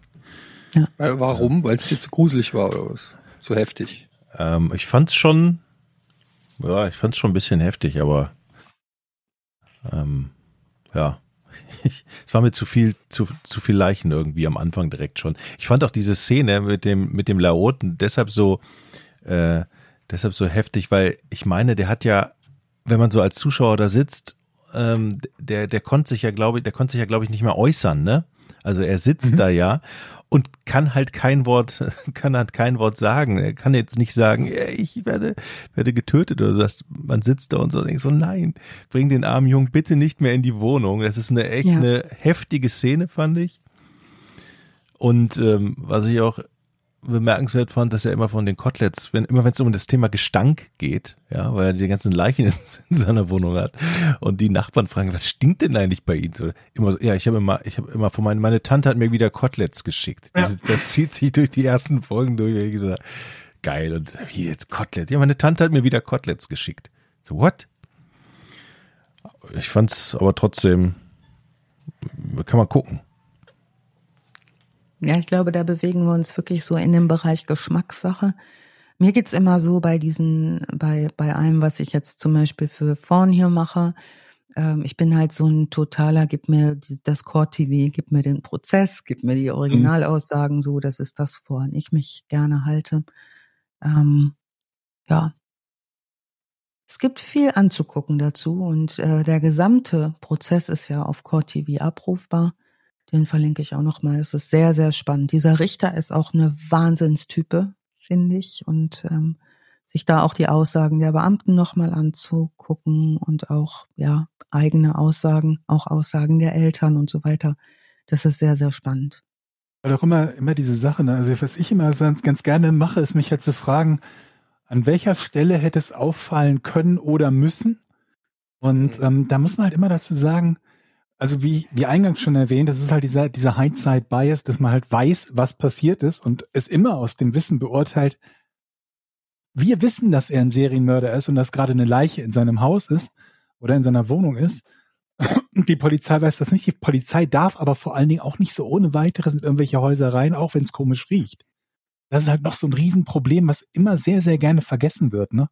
Wir müssen halt Durchsuchungsbeschlüsse haben, Genau. Und die genehmigt zu bekommen, ist überhaupt nicht leicht. Ich kann mich daran erinnern, dass ich mich, ähm, dass es einen Fall gab, wo ein Typ, der, ich glaube, irgendwie Materialien zum Bombenbau im Haus hatte, wo sie das Haus nicht durchsuchen durften, obwohl er damit gedroht hatte, irgendjemand in die Luft zu sprengen, weil gesagt wurde von dem zuständigen, ich glaube, Bezirksstaatsanwalt, der das genehmigen muss, dass diese Art von Drohung nicht ausreichend ernst zu nehmen sei, generell, weil es halt immer wieder Leute gibt, die so, so, ne, so vage Drohungen ähm, ähm, aussprechen. Selbst das hat nicht ausgereicht, ähm, um diesen Durchsuchungsbeschluss zu bekommen, mit einer Ausnahme, und das ist, wenn Gefahr Verzug ist, was vermutlich dann bei dem äh, Handschellen-Menschen ähm, ähm, der Fall war, der unmittelbar angegriffen wurde und dann auch noch eine Straftat hat, die belegt werden konnte, sodass er dann untersucht werden konnte. Und es ist oft so, dass es dann deshalb funktioniert, weil die Polizisten sagen, dürfen wir bei Ihnen reinkommen und uns mal umschauen. Und wenn du die halt reinbittest und sagst, jo, das dürft ihr gerne machen, dann ähm, brauchen sie den Beschluss halt zunächst mal nicht. Wobei ich nicht genau weiß, wie es dann mit der Sicherung von Beweisen aussieht, ab welchem Punkt sie ihn dann informieren, dass er jetzt Verdächtiger in einer Straftat ist. Weil es gibt so oft irgendwelche blöden Formalitäten, wo jemand dann ein Haus betreten hat, aber einen potenziellen Verdächtigen nicht informiert, dass er jetzt Verdächtiger in einer Straftat ist und dementsprechend das, was er dann als Beweismittel gefunden hat, nicht zugelassen wird vor Gericht und so weiter und so fort. Aus unserer Sicht sagt sich das immer so unglaublich einfach. Wir wissen, was passiert ist, hätten sie einfach reingehen müssen, in den ja. Kühlschrank geschaut und schon wäre er, keine Ahnung, Monate vorher verhaftet worden. Ähm, es ist aber oft halt nicht der Fall. Und wie du halt schon sagst, bei diesen fiktionalen Geschichten, also nicht bei den wahren Geschichten, zu denen halt dann dann so eine so eine Mischung aus Doku und und Serie oder Film gemacht wird, ist es halt oft so, dass sie so in einer Art und Weise angepasst werden, wie halt die Story, die man gerade erzählen möchte, ist. Und das ist halt oft problematisch, weil das dann die Wahrheit doch an manchen Stellen so verbiegt, dass man das Gefühl hat, als wäre die Wahrheit eine andere, als sie das dann tatsächlich ist. Ja. Das ist ganz interessant in dem Bezug, wenn man sich äh, so Serien anguckt, wie zum Beispiel Sopranos oder auch The Wire, wer die kennt, ähm, da ist das ja auch immer ein Thema mit dem Abhören zum Beispiel. Ich glaube, bei Sopranos, ich weiß nicht ob es bei The Wire oder Sopranos war, da ist es nämlich so, dass die auch zum Beispiel dann beim Mithören, also beim Abhören mit, mit äh, irgendwelchen Geräten oder wenn die Wanzen oder so äh, eingebracht haben, dann ähm, müsst, dann dürfen die die ersten 15 Sekunden oder so dürfen die hören und wenn es dann kein Indiz auf eine Straftat oder so geht, dann müssen die aus rechtlichen Gründen ähm, das wieder ausmachen. Mhm. Und ähm, das wissen dann aber vielleicht auch die Gangster und fangen an, die ersten 15 Sekunden oder so über Nudeln zu reden oder ist so. Ist das die Szene, wo er Tomatensauce kocht zu lange? Ich glaube, ich, ich, weiß es. Ja, ich sehe übrigens Jochen gerade nicht. Sehe oder höre Jochen nicht. Nee. Mir gerade. Also ich sehe ihn, aber er sagt auch nichts. Also es ist, äh, muss auch ähm, einfach mal äh, Reload drücken. Wobei und es ist je nach, ähm, es ist je nach Bundesstaat, glaube ich, auch so, dass die, ähm, dass es Unterschiede gibt, ob man in beiderseitigem Einvernehmen nur aufnehmen darf oder ob es raus ausreicht, wenn in Anführungsstrichen einer das weiß, was bedeutet, ich mhm. darf dich abhören. Schlicht und ergreifend. Und bei anderen ist es halt so, dass ein, derjenige informiert werden muss und es ist halt also auch noch völlig uneinheitlich, je nachdem, ähm, in welchem Bundesstaat du bist. Und dann ist es bei den Verbrechen halt manchmal auch oft noch so, dass Verbrechen in anderen Bundesstaaten äh, begangen wurden, gerade dann so 60er, 70er Jahre oder so, mhm. ähm, teilweise in anderen Counties begangen wurden, schon nicht mehr in der Datenbank der anderen Polizei. Also ich denke da an diesen East Area Rapist, mhm. den werden wir, glaube ich, auch noch machen, der dann Jahrzehnte später durch so eine, so eine DNA-Analyse gefasst wurde. Da war das nämlich auch so ein Blödsinn, wo irgendwie die, die, die die Polizei von 50 Kilometer entfernt schon nichts wusste von den Kriminalfällen, die um die Ecke passiert sind und sowas. Ja. Komplett irre. Ja, also ich habe einen Wunsch für den nächsten Fall, nämlich ich hätte gerne einen Deppenfall.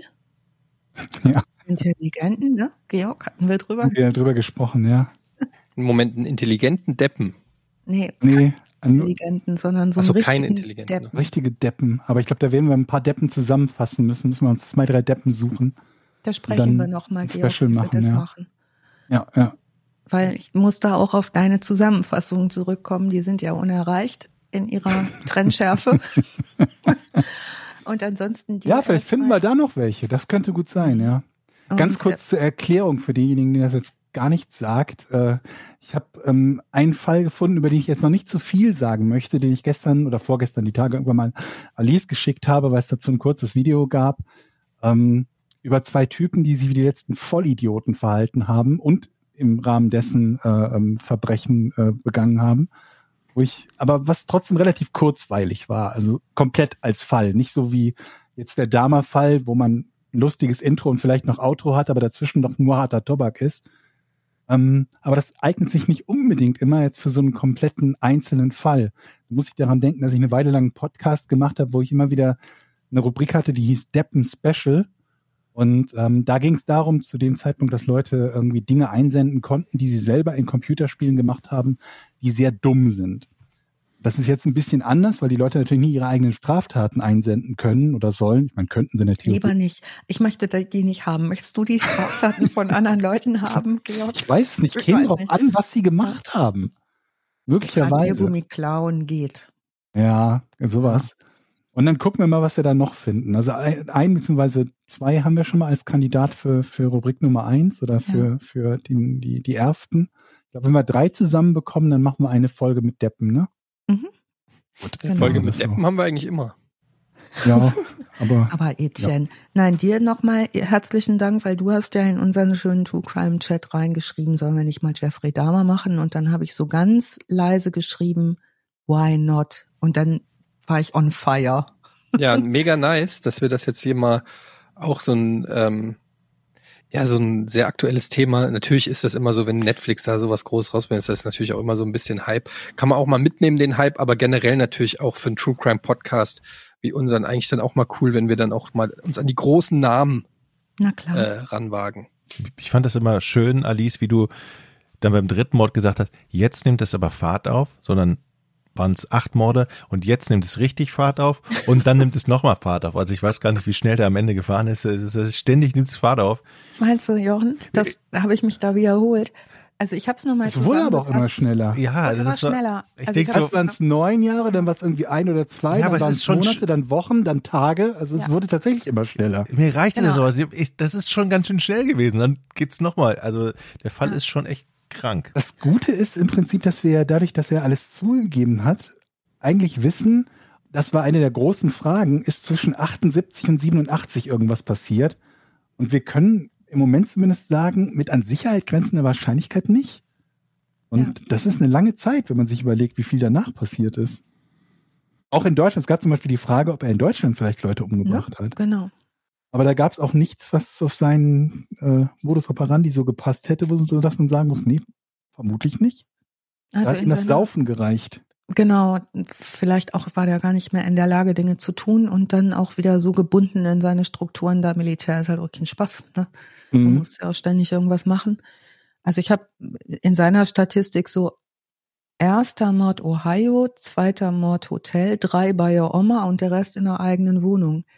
Und dieses Galoppieren passiert dann, als er seine eigene Wohnung hat. Also als auch die Möglichkeiten da sind, für ihn sozusagen das unbeobachtet von einer weiteren Instanz wie jetzt Familie oder Nachbarn, die ihn ewig kennen oder so, ähm, ja, Gelegenheit und so weiter, ne? scheint da eine große Rolle zu spielen.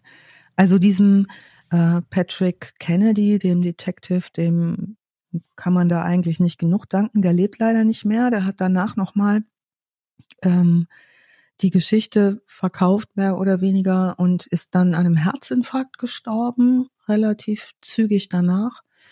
Ähm, ist vorher aber auch noch, hat sich also als Privatier zur Ruhe gesetzt, aber dem ist nochmal alle Anerkennung. Dieses Buch, das kann ich echt total empfehlen. Wer sich da mit Dama beschäftigen möchte, Grilling Dama, das liest sich wirklich super.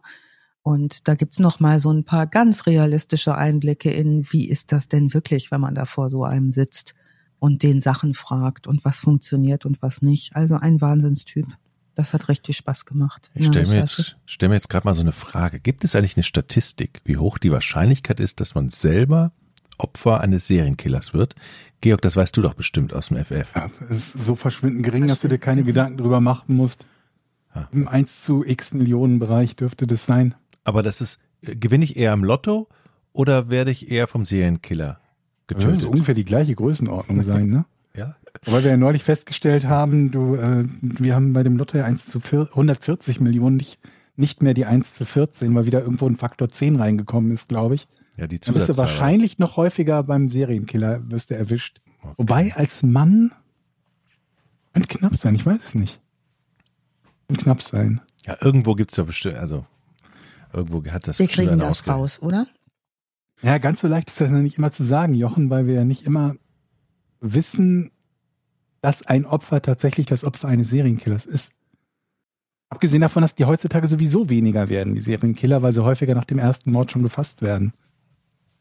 Ja, okay. Oder spätestens nach dem zweiten, sodass zumindest so diese Damas und Bundys und Chikatilos und so, die sind nicht mehr so häufig heutzutage. Ich gehe halt nur noch alle zwei Tage raus, dann halbiere ich die Chance schon mal. Das ist doch schon mal. Ja, du, wie gesagt, also du bist halt auch nicht in der Hauptzielgruppe, würde ich mal sagen. Hm. Hm. Wer weiß, Okay. Spezialinteressen gibt's immer, Georg. Das stimmt. Also ich möchte jetzt nicht irgendwie dich da annoncieren, aber ich würde sagen, allgemein bist du da, bist du da nicht so ganz äh, weit vorne in der Zielgruppe. Vielleicht Darf kommst ich- du da rein. Darf ich mir was wünschen? Mhm. Ich wünsche Ja. mir für, für die nächste Pornfolge eine Schwangerschaftsfolge. Von, von Oh, uns dreien. Ja, ich habe da nämlich einen Zahnarzttermin, wenn ihr veröffentlicht. Also ich Und kann das da gerne ein bisschen erzählen. Macht ihr das? Ja. Aus also, Männersicht? Aber ich, ich, äh, ich war noch nie an der Schwangerschaft schuld bislang. Das, Das weißt du weißt doch du gar ja nicht. nicht. Doch. Das ist sehr leicht. Es ist auch weg vor Schreck. Georg, oh Hilfe. Das bin ich weg. Ah, heute ist aber Tag des viel Wegseins, ne? Was passiert heute mit uns in den Internet, die Aufnahmen? Russen sind da. Das sind die heißen Themen, die wir haben. Die Russen, genau. Da Na, kommt Georg schon brauchen wieder. wir jetzt Da schon ist er noch wieder mal. direkt raus bei dem Thema. Ja, Georg, Nee. hörst du uns wieder? Ja, hallo. Ich Das ist gut. Ich wollte dich, wollte dich nicht rausschmeißen mit dem Thema. Hast du auch nicht. Ich war mir nur sehr sicher, dass ich nicht verantwortlich bin. Ja, ja. Lässt hier sehr leicht abzählen. Ja. Absolut. Ja. Sehr leicht, Leute, sehr vielen leicht Dank, Alice. lassen sich auch übrigens unsere Steadies. Ähm, obwohl sie schon weit über die hunderte Marke gehen. Und an der Stelle ist es jetzt an mir mal Danke zu sagen nochmal. Noch können wir jeden Steadies. persönlich grüßen, sozusagen. Ja. Hm. Also eigentlich möchte ich jetzt 136 Hände schütteln virtuell und sagen, das ist richtig toll. Vielen herzlichen Dank. Dankeschön. Dankeschön. steadyhq.com slash vorn, wenn ihr Lust habt, diesen Podcast zu supporten. Bekommt ihn auch werbefrei und ein bisschen früher als alle anderen. Ähm, ja, war wieder eine tolle Folge. Vielen Dank. Wir hören uns in zwei Wochen dann spätestens wieder, Alice.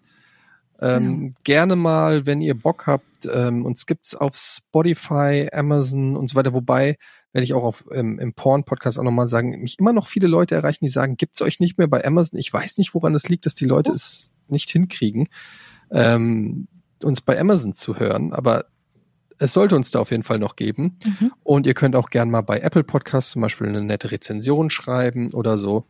Keine Ahnung. All, jede Form von Support hilft. Ansonsten vielen Dank fürs Zuhören und bis zum nächsten Mal. Tschüss. Tschüss.